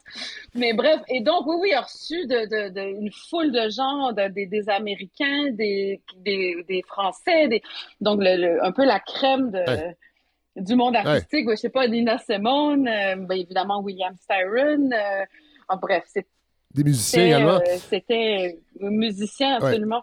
Et, et de l'autre côté, Styron, lui, euh, va finir sa vie de façon euh, assez particulière également. En 79 paraît donc le roman Sophie's. Choice, où là, il a quand même appris Oui. de son expérience de Nat Turner parce qu'il va, euh, il, il va pas prendre le même point de vue. Non, il va se mettre dans la peau d'un jeune auteur du Sud qui arrive à New York et qui rencontre une, euh, sa voisine qui est une Polonaise qui a échappé au Ouais. camp de la mort. Voilà. Voisine qui a vraiment existé quand il était jeune et qui est allée euh, Mhm. dans, une maison de chambre à l'époque qui s'appelait aussi Sophie, mais qui n'a pas vraiment connu euh, comme celle de- du roman. Ouais. Donc oui, là, il se met du point de vue du jeune écrivain, euh, aspirant, descendant d'esclavagistes, qui a même reçu un peu d'argent pour survivre et qui se sent coupable Ouais. euh, pour réfléchir à la Shoah. Ouais. Euh, en 86, donc, souffre de dépression sévère et il va, déc- il va décider Oui. d'en parler publiquement pour sensibiliser Oui. la population parce qu'on parlait pas du tout de dépression Mhm. à l'époque. On en parle encore très peu aujourd'hui. Et Il va également lutter, et ça, ça c'est particulier. c'est- Je me demande si c'est pas freudien d'une certaine façon. Euh, il va lutter contre la condamnation d'un jeune euh, afro-américain, euh, Benjamin Reed. Et ça, Mhm. Oui. c'est une histoire complètement folle. Oui, absolument, complètement folle. C'est donc ce jeune homme-là qui était atteint de déficience mentale, qui avait commis un meurtre, euh, pour bon, soi-disant pour voler de l'argent, mais l'argent n'a pas été volé. Bref, il a été condamné à mort. Ouais. Et euh, Styron et d'autres intellectuels ont- et un avocat bénévole ont lutté pour, qu'il échappe à la peine de mort en parlant des conditions de vie de la communauté afro-américaine et de comment quelqu'un dans sa situation à lui aux jeunes en question, Ouais. euh, pouvait pas ne pas mal finir en- d'une Ouais, ouais. certaine façon. Donc, il dénonçait, bon, non seulement il dénonçait la peine de mort elle-même, qui philosophiquement pour lui posait problème, mais aussi il parlait de la situation de toute la communauté noire et du fait que euh, elle, ne- elle recevait un, elle recevait un traitement, un- elle ne recevait pas le même traitement Ouais. ni dans la vie, ni dans la justice, ni dans la punition, Ouais. en guillemets. Ah ouais. si Et, et- et il va Et finir par oui. héberger ce, ce- ce- ce jeune homme. En fait, non, il n'y aura pas le temps de l'héberger. Ah, voilà. En fait, il va proposer de l'héberger à sa libération, sauf que Benjamin Reed, euh, juste avant, parce que la, la peine va être renversée de justesse et tout ça, et il va s'évader et violer Ah, une voilà. femme et la Ouais. kidnapper Ouais. et donc être renvoyé en prison. Euh, donc, euh, va avoir euh, déconné solide, mettons, au moment où il aurait pu euh, être libre. Euh, et finalement, donc, c'est ça. Ils, ils vont quand même continuer à lutter, Styron et l'avocat, pour qu'il soit et qu'il échappe à la peine de mort de toute façon, ce Ouais. monsieur-là, là, Ouais. qui, qui paye pour ses crimes, mais qui échappe à la peine de mort. Ouais. Évidemment, un gros malaise chez Styron qui dira qu'il a l'honnêteté quand même d'avouer que il, il a été presque soulagé de ne pas l'avoir hébergé Ben oui. en Ouais. voyant que finalement, on peut pas trop lui en vouloir de toute façon d'avoir eu ces, ces doutes-là, euh, Styron. Et finalement, le fameux Benjamin Reed a, a fini par être libéré et vivre normalement pendant plusieurs années avant d'être de nouveau incarcéré euh, par- parce qu'une euh, une femme pasteur qui l'aidait a témoigné du fait qu'il commençait à, être, à se comporter de manière bizarre et inquiétante. Ouais. Puis elle a témoigné contre lui. Et apparemment, c'est ça, le- les dernières infos que j'ai trouvées dans un article, euh, après vraiment beaucoup de recherches, c'est qu'il aurait déclaré, là, il est retourné en prison, puis il aurait déclaré de toute façon, je suis malheureux en dedans ou en dehors. Ah, je veux ouais, mourir où que ah, je sois. Bon. Donc c'est un destin vraiment Ah, tragique, là, ce monsieur-là. Bon, euh, évidemment, le livre parle d'une polémique de la fin des années 60 et est, est- est un peu euh, victime de son époque. C'est-à-dire que, et vous le dites dans le livre, euh, c'est l'absence des femmes. Ah, bah oui. Euh, Et vous, les- vous les ramenez dans cette section du livre. Vous parlez de Nina Oui. Simone, entre autres. Nina Simone qui a été dépossédée de ses droits pendant longtemps, qui ne peut même pas jouer ses propres chansons, qui a eu des gros problèmes personnels aussi, euh, de violence envers ses enfants. Euh, vous parlez de Lauren Hansberry. Euh, Parlez-nous d'elle, parce que ça, c'est vraiment intéressant. Ça m'a fait penser à un épisode qu'on a vécu ici il n'y a pas si longtemps. Euh, elle va confronter Robert Kennedy dans un- une Oui. célèbre rencontre sur les droits civiques. Oui. Absolument, c'est Robert Kennedy qui recevait donc elle, James Baldwin. Oh, je me souviens pas de tous les gens qui Ouais. étaient là. Il y a un super bon livre qui a été écrit là-dessus. Euh, ben, des blancs aussi. Il y avait Ouais. Rip Torn, notamment l'acteur Rip Torn qui s'est beaucoup beaucoup battu aux côtés de Ouais. Baldwin. Et donc, euh, à un moment. Non, mais elle, euh, qu'est-ce qu'elle fait? Qu'est-ce qu'elle fait, elle? Ah, elle, elle, c'est une auteure de théâtre qui est morte très jeune. Hein? Donc, elle a écrit A Raisin in the Sun. C'est la première auteure afro-américaine à avoir été mise en scène. Et donc, elle, auteure connue, mais qui est morte très jeune, je pense à 37 ans d'un d'un cancer, Mhm. arrive là, elle, comme, elle était connue évidemment à l'époque, et euh, bon, les négociations sont compliquées parce que Kennedy, pourri de bonnes intentions, ne comprend pas. Ouais. Et à un moment donné, il va comparer euh, sa, sa situation de descendant d'immigrés irlandais à la situation des personnes afro-américaines qui se trouvent dans sa pièce, dont un gars qui a été battu presque à mort, là, un gars des Freedom Buses là, qui était sur les autos. Et là, Lauren Hansberry, elle a fait comme non, non. Ben non. Et en fait, euh, il refusait Kennedy, c'est ça. Et, et en fait, Kennedy refusait de leur donner. En fait, ce qu'il demandait, c'est que une fille, une petite fille noire soit escortée par la sécurité pour aller à l'école Oui. des déségrégationner, Oui, oui. pardon, euh, et de prendre position publiquement. arriver. Et Kennedy a atermoyé. Mais ça m'a rappelé. par arriver. Ouais, Mélika ouais. Abdelmoumen, ça m'a rappelé le passage de Jean Chrétien récemment à Tout le monde en parle, Ah où, oui. où on lui pose la question sur les pensionnats, parce qu'il Qui- était ministre des Affaires indiennes, hein. qui dit les pensionnats, je suis allé aux Oui. pensionnats, moi. Ouais. Puis là, c'était de comparer les pensionnats autochtones avec ses années de pensionnat dans un ça. collège classique. Oui. C'était, j'ai pensé à la même chose. Ce- cette, Oui. cette- cette absence, en fait, cette incapacité à se mettre dans la peau de l'autre. Mhm. Oui, absolument. Absolument, c'est exactement ça. Puis je, je, d'un certain côté, on comprend très bien la position de Kennedy, non, pas dans le sens où on est d'accord avec lui, Non, mais non, non. Euh, C'est un homme ultra favorisé, Ben oui. pourri de privilèges, Ben oui. qui forcément est un peu à des œillères. Mhm. Et dans ses bonnes intentions de comprendre ces pauvres noirs devant lui, il va nous sortir des énormités comme Ouais. ça. C'est pas étonnant d'une certaine non. manière. Non, non. Mais ce qui est bien, c'est sa réaction à elle et leur réaction à tous. Ouais. Qui l'ont forcé à Ouais. sortir, Mhm. à enlever ses œillères, ne serait-ce qu'un peu. Et là, vous rappelez aussi. en a parlé. Vous rappelez Il également. Oui, tout à fait. Ben oui. Euh, Maya Angelou, Angela Davis, Toni Oui. Morrison également. Euh, Ouais, il y aurait un livre même. à faire sur. Euh, sur, sur, euh, Absolument. ouais. Peut-être, j'allais dire, peut-être mon prochain, peut-être que quelqu'un d'autre aura Oui. envie de le faire. Je pourrais laisser la place à quelqu'un d'autre. Mais, Oui. mais oui, oui, absolument, il y aurait un livre à faire sur l'absence de. Ben, il y a un, un très bon livre qui s'appelle Black America. J'ai oublié le nom de l'auteur, l'autrice. Oui. Euh, c'est une Française qui a écrit un, un livre d'histoire sur les femmes militantes afro-américaines qui s'appelle Black America que j'avait lu à l'époque Oui. quand j'étais à Lyon, qui est absolument passionnant. Donc, en fait, il a été fait, Bon. ce livre-là. Euh, bon, on, on- on- euh, vous dites, on, on peut laisser ça. Quelqu'un d'autre pourrait le faire. mais il y a un chapitre, euh, puis on en a parlé un peu tantôt, euh, Oui. une section du livre passionnante à la place de l'autre. Eux, là, vous donnez l'exemple, justement, de, de- des gens qui l'ont fait. Et, euh, et- et John euh, Howard Griffin euh, en est un. Oui. Un autre destin complètement fou, part en France à Absolument. 15 ans, c'est un Américain, euh, part en France à 15 ans, s'engage dans la résistance pendant la Deuxième Guerre mondiale, aide des Juifs à éviter les camps de concentration, perd la vue, la retrouve, contracte la malaria, devient à la fin des années 50 journaliste et écrivain, et en 59, donc, décide de se transformer en noir pour vivre l'expérience d'être une personne noire dans une société blanche, en faire une série d'articles, va demander l'aide de médecins, des meilleurs maquilleurs d'Hollywood. Parlez-nous de lui. Alors, John H. Griffin, John Howard Griffin, moi, c'est vraiment un homme que j'adore et que j'estime énormément. Euh, c'est mon ami Jonathan Vartabédian, dont on parlait tout à l'heure, qui m'a fait découvrir ce livre-là, Black Like Me. Et donc, lui, c'est ça, c'est vraiment quelqu'un qui a été prêt à mettre sa vie en danger plusieurs fois, Ouais. euh, bon, pour sauver des, des, des enfants juifs notamment. Et euh, là, dans le cas de Black Like Me, donc, il s'est rendu compte que tout ce dont les Noirs témoignaient de ce qu'ils vivaient dans le Sud et ailleurs, les Blancs, comme lui, ne l'écoutaient pas. Ouais. Et donc, il s'est dit, si c'est moi qui en parle, En fait, en fait leur, leur- leur- leur parole n'était jamais validée. Exactement. Donc, Ouais. lui, il se dit, moi, je vais mettre dans la peau d'un noir je vais, je vais traverser le Ouais. Sud, je vais raconter ce que j'ai vu et peut-être qu'on va m'écouter. Pendant six semaines, donc six Oui, semaines, oui. il, va, il va faire Oui. vraiment une immersion totale. Il va publier Absolument. une série d'articles qui vont devenir, en 1961, Ouais. Black Like Me. Et là, ben, évidemment, il a risqué la mort en le faisant. Il a risqué la mort à son retour. Il y a eu des menaces de mort. Sa famille a dû s'exiler. Euh, Il y a eu des mannequins à son effigie qui étaient pendus Ah, sur la ouais. place du centre-ville chez incroyable. lui. C'était horrible, Ouais. horrible, horrible. Il a été battu par le Ku Klux Klan même des années Ouais. après, Ouais. presque, presque le- laissé pour mort. Et lui, ce qui est hyper intéressant dans son histoire, c'est que après, quand bon, le livre a eu un succès fou, il s'attendait à ce que ça intéresse trois ou quatre sociologues, mais Ouais. ça a eu un gros succès. Ouais.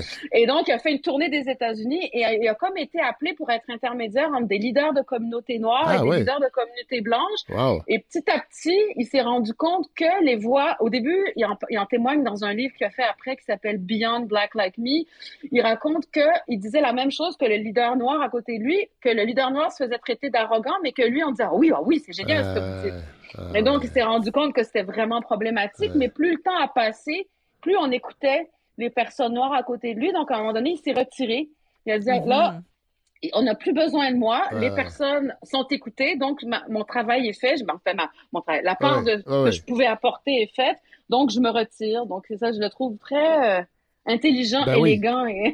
Voilà. Il y, a, il y a Eddie Murphy, dans les années 80, Oui. qui va s'inspirer de cette démarche oui, Oh mon Dieu, oui. pour faire un sketch. Ben oui. qui, s'appelle White Like Me. White Like Me. Yeah, Et on en a un extrait. Ah, c'est génial, j'adore. A lot of people talk about racial prejudice, and some people have gone so far as to say that there are actually two Americas, one black and one white. But talk is cheap. So I decided to look into the problem myself, firsthand, to go underground and actually experience America as a white man.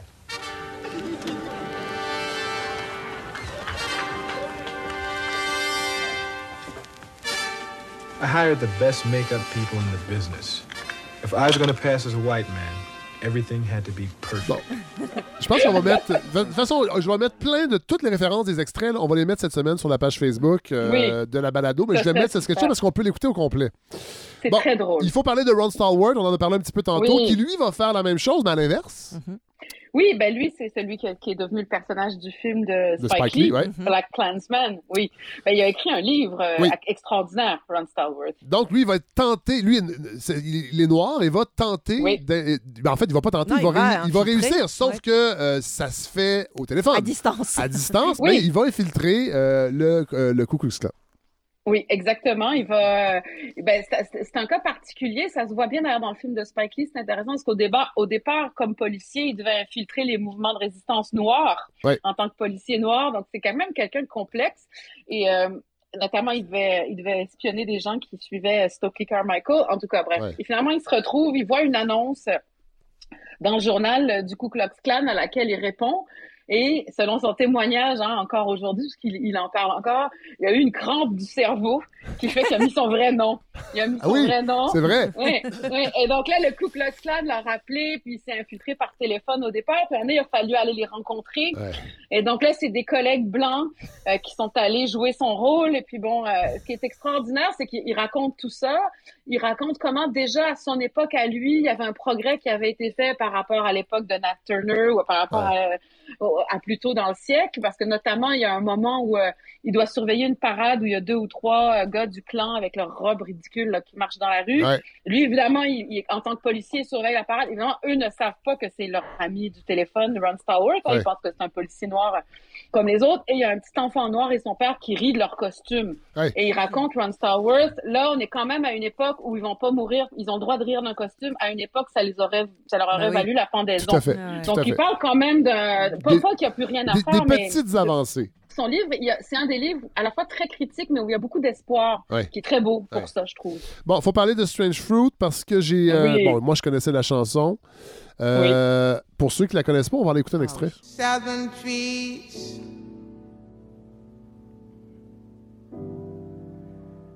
Barren, strange fruit.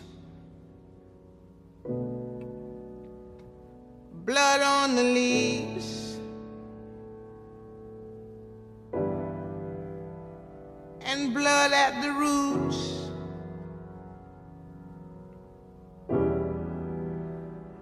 Black bodies swinging in the southern breeze.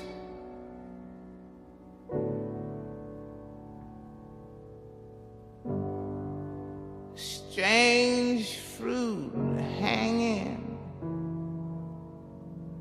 from the poplar trees. Alors, ça, c'est la version euh, de Nina Simone. Oui. C'est Billie Holiday. Je J'ai jamais compris pourquoi on pouvait encore être raciste Ah, après écouter. ça, hein. Surtout après cette- ces interprétations. C'est Oui. autant de Billie Holiday que de Nina à fait. Simone. c'est- Absolument. Tout à fait. oh, Et là, dans votre livre, euh, Melika Abdelmoumen, on apprend que cette chanson-là, écrite en 1930 Oui. par Abel Miropol, Mhm. enfant, un homme issu d'une famille russe émigrée aux, aux USA. D'abord un Mhm. poème, un poème qui a été écrit qui s'appelait euh, euh, Bitter, euh, Bitter Fruit. Oui, c'est ça. Euh, euh, donc, euh, Abel Miropol qui voit des photos du lynchage de deux adolescents qui étaient Thomas Shipp et Abraham Smith, va écrire un poème qui va être publié dans un journal de sa ville et va devenir une chanson. Billie Holiday découvre la chanson, va être la première à Mhm. l'interpréter. Parlez-nous de cet homme-là qui, a un- encore une fois, on parle d'un autre destin fou. incroyable. Alors oui, Abel Méropol, fils d'immigrés d'une famille juive, était donc un blanc. Hein? Oui, oui. Euh, et donc la plus grande chanson de l- la, la plus grande chanson de l'histoire euh, sur le lynchage a été écrite par un homme blanc juif. Et donc ce monsieur-là euh, est aussi eh ben, était, était communiste à une époque où c'était pas simple de l'être aux États-unis. On est, dans- on est Et en il plein, est en plein notamment, euh, macartisme, là. Oui, c'est ça. Et, et, euh, et il a adopté les enfants du couple d'espions là, qui, qui avait été couvé, qui avait été condamné Les à mort. Rosenberg, les, ben oui. les Rosenberg, ben, quand les leurs enfants ont survécu, évidemment, donc lui, Méropole et sa femme euh, les ont adoptés, euh, ils les ont élevés. euh, Mais là, il manque une chansons. couche. Il manque Oui, une couche ça. Parce qu'il va être professeur de. James Oui, Baldwin. professeur de James Baldwin. professeur d'écriture de James Baldwin. Euh, Là, si on croit pas, si on croit pas au Euh, destin après ça, ah non, c'est malade. Et moi, je l'ai appris parce que je ne sais plus dans laquelle des biographies ou dans laquelle des recherches Internet où je suis tombée sur une lettre Ouais. Euh, que James Baldwin avait écrite à Monsieur Méropole, parce qu'au début, il signait Adam Smith. Il a aussi écrit pour Peggy Lee. Il a écrit plein de. Ah oui, Peggy Lee, Peggy Lee qui, a, qui été la première interprète de Fever, entre autres, que j'aime oui, beaucoup. J'aime beaucoup Peggy. Lee. Et magnifique. Ah, j'adore Peggy. Ben oui. Is that all there is? Moi, c'est Ouais. ma préférée. Chanson de fin du monde. Enfin, bref. Et donc, euh, et donc euh, Baldwin lui écrit, oh mon Dieu, j'en reviens pas qu'un de mes professeurs a sauvé les enfants Rosenberg et en plus qu'un de mes professeurs a écrit Strange Fruit. C'est incroyable. Et là, je suis remontée jusqu'à la lettre que Méropole a écrite parce qu'un jour, il a voulu féliciter James Baldwin. Il s'est rendu compte que son ancien étudiant, qui avait fait des très beaux exercices de rédaction, était devenu James Baldwin.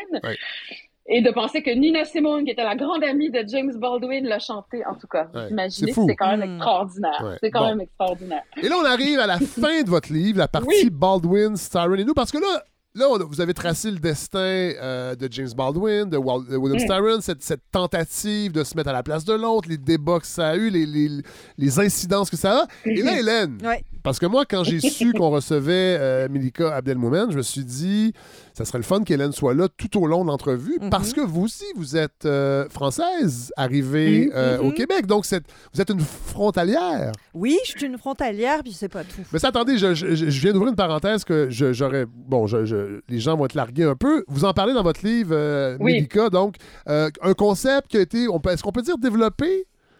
Par- oui, ou par, en euh, tout cas, oui, rendu populaire ou en tout cas in- inventé, ça- nommé peut-être par. Amin Malouf Oui. dans son livre Les identités meurtrières. Mhm.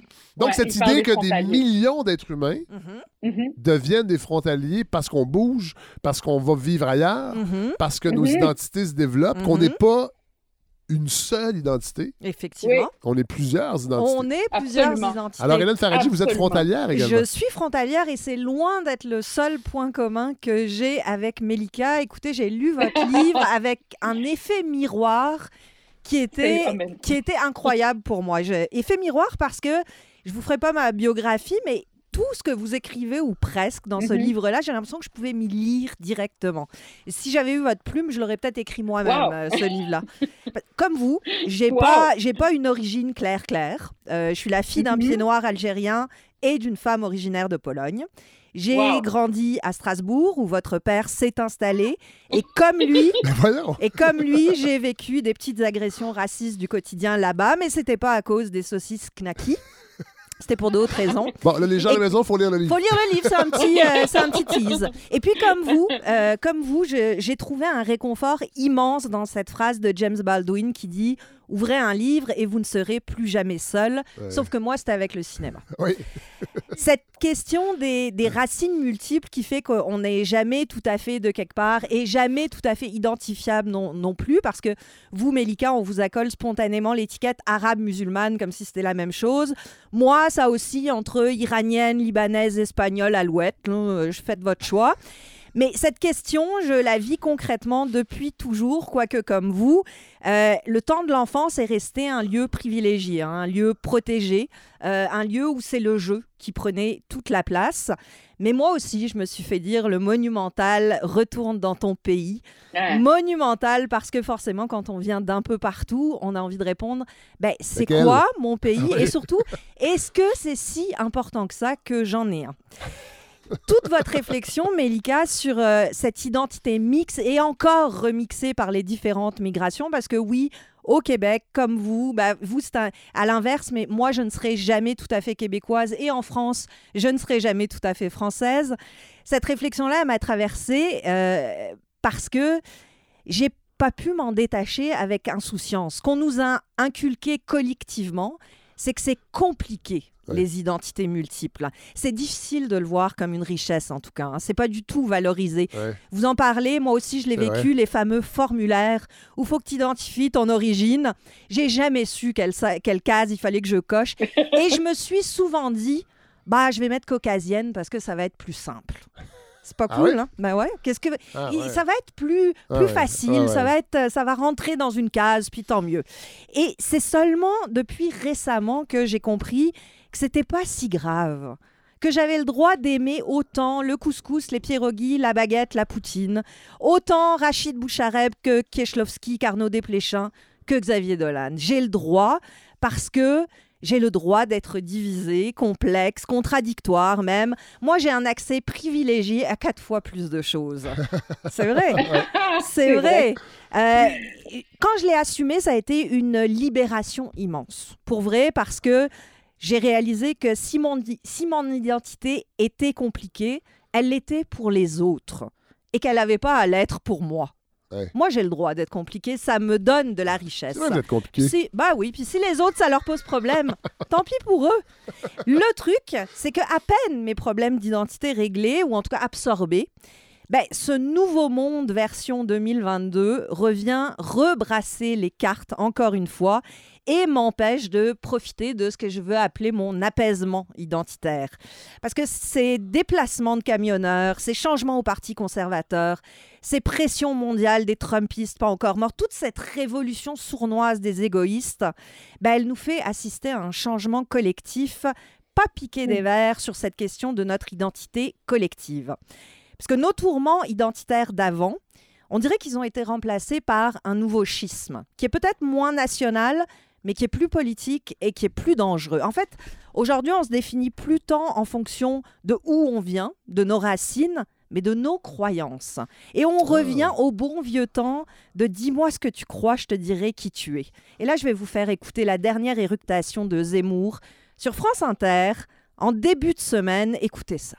Ce que je veux dire par là, je vais vous donner un exemple, vous allez comprendre très bien. Au XIXe siècle, quand il y a eu euh, la construction de synagogues, de temples protestants, il y avait une règle qui disait que les synagogues et les temples protestants devaient être construits derrière une façade d'immeuble. Pourquoi? Parce que les églises devaient rester dans le, euh, vous voyez, les paysages de la France. La France, c'est le manteau blanc des églises. Ce n'est pas le manteau blanc des mosquées. C'est comme ça. Ni des synagogues d'ailleurs, et ni des temples protestants. Donc il y a la France, c'est le catholicisme. Fou, hein? Et cette semaine, cette semaine, pas, pas il y a Est-ce que 25 c'était ans. cette rencontre avec puis un professeur d'histoire qui est Non, venu le, le, le, le, confronter à la fin? C'était une espèce de discussion publique qui était télévisée? Non, c'est France Inter, en Ah, fait, ok, qu'il a ok, ok. reçu dans sa matinale pendant quasiment une heure. De- on se dirait que, que- le, que- service public... Non, mais il parle euh, des synagogues au 19e siècle. Et il paraît qu'il a dit qu'il n'y en avait pas au Moyen-Âge. Là, il y a un prof d'histoire spécialiste Mais- Moyen-Âge qui vient lui dire c'est faux. Il y a- Vous dites n'importe quoi, il y en avait. dit n'importe quoi. Il dit n'importe quoi. Bon. Alors, est-ce qu'on verra le bon vieux temps des guerres des, des religions revenir? Je ne sais pas, mais je sais que l'opposition en ce moment, elle se dessine entre ceux qui croient encore au bien commun, au destin collectif d'un ensemble, qui sont même prêts à abdiquer au nom de cette croyance à cer- certaines de leurs libertés personnelles, et les autres qui ne croient plus qu'à leurs droits individuels. C'est le fameux j'ai le droit. Hein, j'ai le droit. Et que si on évacue pour le moment, pour le moment, je dis bien la question de Dieu, ben ce sont deux dogmes presque religieux sous lesquels j'ai l'impression qu'il faut qu'on se range.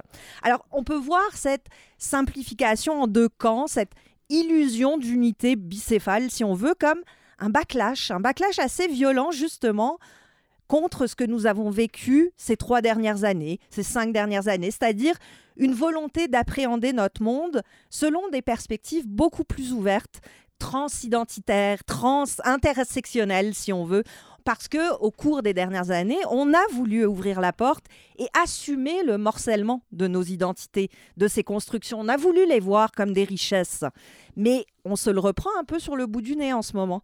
Et cette crispation autour de deux camps qui sont assez clairement identifiés, bah, l'assise, ça ne repose plus sur la question des identités, mais sur des considérations morales.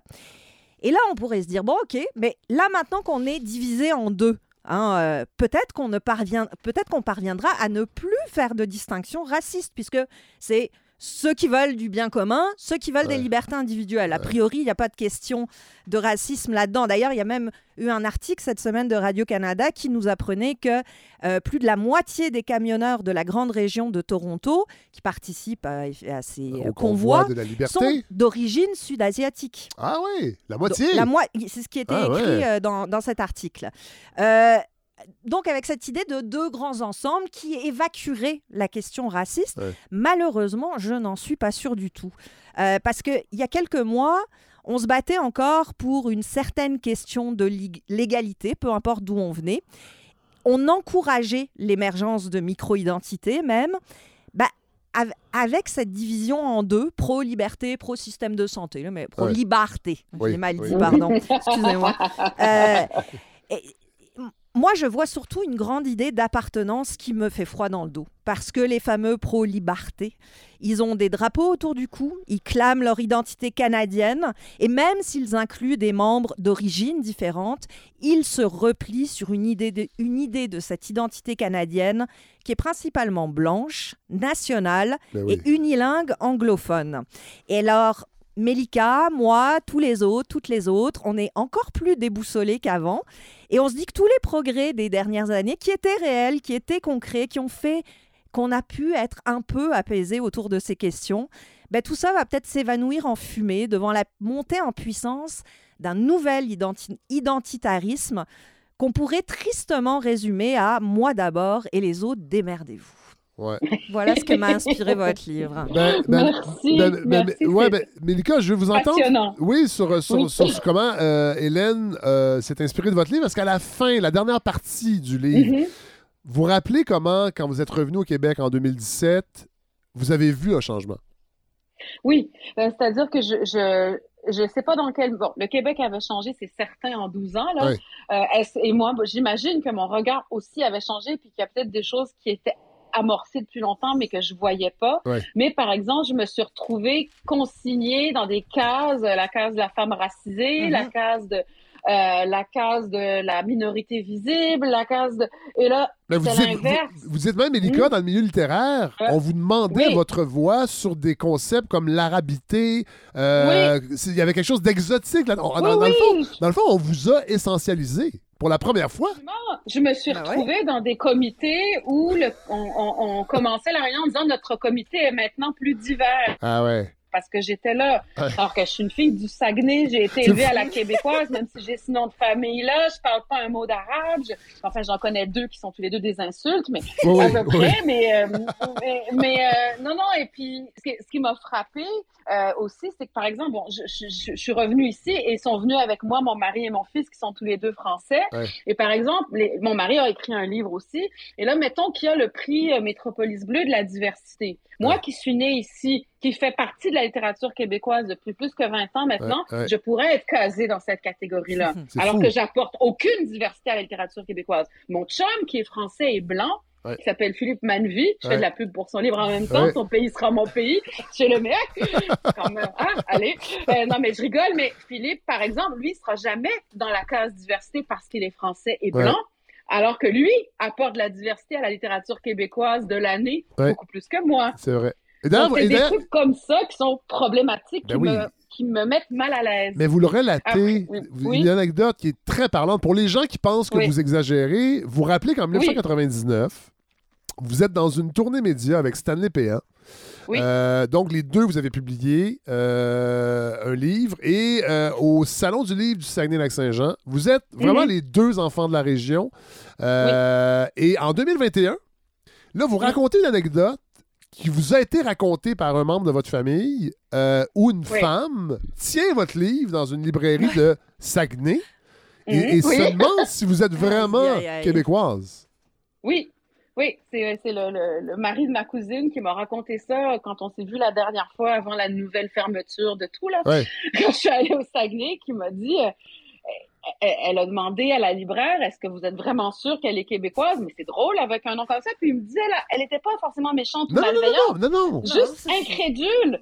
Juste incrédule. Donc, Mais c'est ça qui est triste, Mélika. En C'est lui ça qui disant, est elle triste. vient d'ici. Oui, oui, c'est ça qui est triste. Puis ce qui est bizarre, c'est que, bon, en même temps, euh, j'ai eu une entrevue avec le, le, le, le Progrès, qui est la, la- le, le journal de la région du Saguenay pour Ouais. mon livre. Puis là, c'était vraiment le gars qui m'a interviewé avait interviewé ma grand-mère, qui était une figure du Saguenay il y a 20 ans. Puis là, j'ai ressenti cette appartenance, puis cette reconnaissance. Donc, c'est pas noir et blanc. Bah c'est ouais, pas, il y a- ouais. Évidemment, il y a des zones d'ombre. Ouais. Ou par exemple, quand je raconte les, les- la question des cases euh, dans le dernier emploi que j'ai eu, Ouais. ou si je mettais la case minorité visible, je rapportais plus de, Voilà. de, de, pré- de prestige à mon employeur.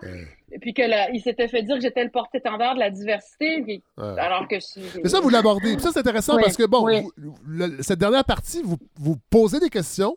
Euh, Oui. C'est pas des réponses claires, mais Non. vous vous, demandez, vous posez des questions sur certains concepts, comme la réparation, euh, Oui. la réparation des préjudices. On est beaucoup là-dedans. Le milieu des arts était très, très, très sensible. Euh, peut-être parfois trop. Euh, Et vous êtes consciente, vous le dites, euh, c'est peut-être un balancier qui va revenir vers le centre et qu'il fallait peut-être Mhm. aller là. Mais, mais, mais, mais vous racontez l'histoire de votre amie Marie-Hélène, Oui. euh, qui est scénariste. Euh, peut-être nous résumer, on va terminer avec ça, euh, parce que Mhm. je, veux, je là, évidemment, ça fait une heure et demie qu'on se parle. J'espère que je donne quand même le goût aux gens de lire le livre et non pas de se dire, j'ai pas besoin de le livre. C'est quasiment un livre audio. L'entrevue, tellement qu'elle autre. Bon, mais, mais parlez-nous de Marie-Hélène, Oui. euh, donc qui, est une, qui est une femme euh, installée dans le milieu, qui est scénariste, qui a fait des films et qui a une idée, euh, qui pense être une bonne idée, mais que ça sera pas si simple que ça. Ben, Marie-Hélène, donc, euh, qui est, oui, oui, réalisatrice, scénariste, productrice, qui est même allée aux Oscars il y a trois ans comme productrice pour le film Marguerite, qui est une amie très longue date. Hélène Hélène Faradji, Donc- vous la connaissez? Oui, je sais qui c'est. Bon. Mais comme, Ah, comme bon. vous la nommez pas, je la nommerai pas. Ah, ben, je peux la nommer, elle m'a donné l'autorisation. Marie-Hélène Panisset. Voilà. Excellente, euh, en tout cas, bref. Oui. Et donc, Marie-Hélène a une, euh, une idée, elle veut écrire, euh, d'ailleurs, juste pour préciser, l'idée d'écrire sur Baldwin et Styron vient d'elle. Ah! C'est-à-dire de faire un livre, parce qu'au début, c'était un article, puis c'est elle qui m'a dit, il faut que tu ailles plus loin, il faut que tu racontes l'histoire au complet, cette histoire d'amitié improbable. Ouais. Ça la passionnait. Ouais. Et elle a voulu écrire une autre histoire d'amitié improbable, Ouais. euh, et que, que ça, où c'était deux femmes coincées dans un ascenseur à cause d'une panne, une qui porte le niqab. Euh, musulmane donc, et l'autre qui est une espèce d'adepte de chirurgie esthétique, une poupoune, Ah disons. Et euh, au cours de sept heures et demie où elles sont coincées ensemble, chacune va découvrir que l'autre n'est pas exactement ce qu'elle qu'elle pensait. Hein, les, préjugés vont tomber. Ah. Et donc, euh, au tout début, elle me parle de son idée. Puis à l'époque, j'avais fait pas mal de lectures sur la situation des femmes musulmanes en France parce que j'ai plusieurs amis qui le sont puis que leur situation est terrible, Ouais. notamment les femmes qui portent le foulard. Ouais. Et donc, je lui ai suggéré quelques lectures. Je l'ai un peu aidé, mais c'est tout. Hein? Ouais. Et donc, elle a développé euh, son projet. Elle a fait des heures de recherche, des entrevues, tout ça. Et euh, pour, au moment de demander des bourses à une institution euh, que je préfère ne pas nommer, Non, non. euh, elle s'est fait dire que Il y en a pas, il y en a pas possible. 25, hein, fait que Non, les, c'est ça. les, les gens vont Le faire choix leur- est vite fait. vont faire ils leur font leur, ils font leur choix dans leur tête. Euh, mais euh, et donc euh, en fait, euh, elle s'est fait dire que c'était problématique parce que euh, il n'y avait pas une personne euh, principalement concernée par le sujet de l'islam Ah euh, ouais. qui était à un des postes de création principaux Ouais. et elle-même était pas contre, c'est-à-dire que elle quand euh, ils se sont battus avec elles se sont battus avec réalisatrice équitable pour Ouais. qu'il y ait des quotas pour qu'il y ait plus de femmes en cinéma, elle était d'accord. Oui. Euh, et elle savait bien que euh, les personnes racisées, ça allait venir après. Elle était pour. Ouais. Elle, elle a été diagnostiquée euh, en santé mentale. euh, et donc, elle savait que euh, les- pour les personnes handicapées diagnostiquées en santé mentale, il Ah faudrait ouais. qu'il y ait des quotas. Elle est pour ça. C'est Ah moi ouais. qui ai un problème. C'est pas elle. Hein? Oh, oui. Euh, mais la situation a fait que si j'avais, en tout cas, c'était mon interprétation, si j'avais co-signé le scénario à cause de mon nom de famille, ça aurait marché. Ben Alors oui. que je Ouais. connais moins l'islam qu'elle. Ben oui. Oui, oui. On est. on est- Donc, Et vous l'avez refusé. Puis- j'ai refusé. Oui. Oui. oui, mais on est amis depuis tellement longtemps, on oui. en a vu bien d'autres. Va-. Je pense qu'elle va trouver une manière de faire ce film parce qu'elle a des choses passionnantes à dire sur le sujet euh, et qu'elle a fait ses recherches, elle a fait son boulot beaucoup plus que moi. Mais ce qui, ce, qui, ce, qui, ce qui a provoqué ma colère, c'était la confusion entre Abdelmoumen et Islam que je sentais euh, dans qui forcément euh, dans ces cases-là qu'on crée pour pour catégoriser les, les, les créateurs, pour donner plus de chance à ceux qui en ont eu moins avant, forcément ça réduit de créer des catégories. Tout à fait. Puis c'est difficile d'être considéré comme une caution. Oui. C'est vraiment, c'est Oui. terrible de se dire qu'on est là uniquement pour aider à remplir un dossier, puis à faire en sorte que ce dossier passe bien Ouais. et une belle image. Alors que dans le fond, ce qu'on peut apporter, on s'en fout un peu. Parce que dans le fond, ce qui, ça, ce qui est triste là-dedans, c'est que si le film ne voit pas le jour simplement à cause de, de cases qui sont pas cochées, ben c'est notre réflexion par rapport à ce que le film nous a rapporté Mhm. qu'on va manquer. Mhm. Alors Oui. que il faut pas que les institutions aient juste peur de pas être la vitrine qu'elles s'imaginent être. Faut aller, faut aller plus loin Oui, que ça, puis en pa- fait. parce que, tu sais, on en revient finalement au sujet du livre, mais n- moi, je suis plutôt d'avis, surtout en création, que n'importe qui peut parler d'à peu près ce qu'il veut. Oui. Puis, Moi aussi. si je prends la, la question de la condition féminine, le plus grand film jamais fait sur la question de l'avortement, c'est Mike Lee qui l'a fait. C'est un film qui Mm. s'appelle Vera Drake, qui est extraordinaire. Mais imaginez un monde dans lequel on dit Non. parce que tu es un homme, tu ne peux pas être Ouais. sensible, tu peux pas te mettre dans la peau d'eux, Mm. tu peux pas expliquer. Ben, ce film-là n'existerait tout simplement pas. Ouais. Et ce serait tragique parce que on peut se rendre sensible Ouais. à, à la à la complexité de la question de Mm. l'avortement, de pourquoi c'est important qu'il soit légal et, et sécuritaire Mhm. pour les femmes en voyant ce film-là. Donc, Oui. c'est ça. Non, puis Ouais. c'est sûr que c'est puis c'est complexe. Je connais des gens qui travaillent dans des institutions euh, et qui, qui qui sont euh, qui me font penser à, à un John Griffin ou à un Styron qui cherchent des solutions, qui savent que c'est Ouais. compliqué. Puis c'est vrai que il y a la question de donner accès à la tribune à des gens qui traditionnellement ne l'avaient pas. Super la question important. c'est pas tellement le sujet, c'est qui Non. peut parler. Voilà. Oui. C'est Ouais, ça. Ben, alors Ouais. moi, qu'on me demande pas de parler de la- de l'arabité, j'en ai aucune idée. Mais Je pourrais parler beaucoup plus de la littérature française ou de la littérature américaine. Ouais. Et, et qu'un Québécois se passionne pour la littérature africaine ou un Ouais. Africain pour la littérature québécoise, je trouve Ouais. ça génial. Ben oui. Mais donc, comment on fait pour réparer? C'est ça la question, parce que je raconte ces anecdotes-là un peu tragiques, mais je parle aussi de Jesse Wente, là, qui est, Oui.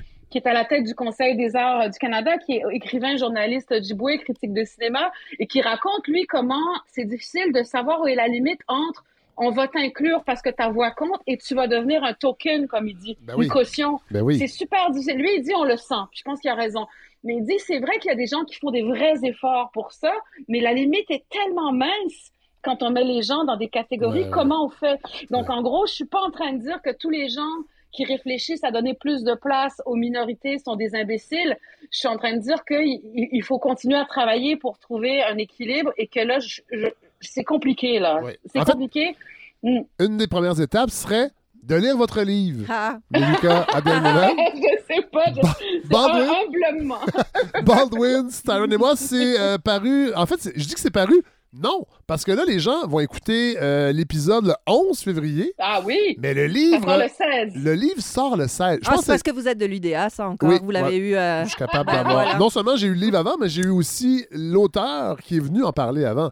Parce que je pèse Maudit extrêmement. privilégié. Je pèse extrêmement lourd dans, dans la sphère C'est votre médiatique. privilège blanc. et Avec, oui, avec mon, mon, mon- ma balado complètement indépendante. Euh, voilà. Alors, ben merci, Mélika euh, Abdelmoumen, d'avoir euh, nous avoir Vous, accordé merci Hélène. Merci. Oui, mais merci. Hélène. Mais non, merci. Mélika. C'est la première fois qu'on fait ça, entrecroiser une chronique avec une entrevue, mais vos, vos destins étaient quand même assez semblables. Je trouvais ça vraiment, vraiment Oui. super, super que vous soyez là. Merci, vraiment. Euh, et on va se retrouver peut-être pour la présentation du prochain numéro de Lettres québécoises, euh, Mélika. Avec plaisir. Avec plaisir. J'ai pas le droit de vous dire le sujet Non. encore, mais ça va brasser un petit peu. Vous allez venir en parler. Mais merci vraiment beaucoup. Absolument. Merci à vous. Merci. Merci.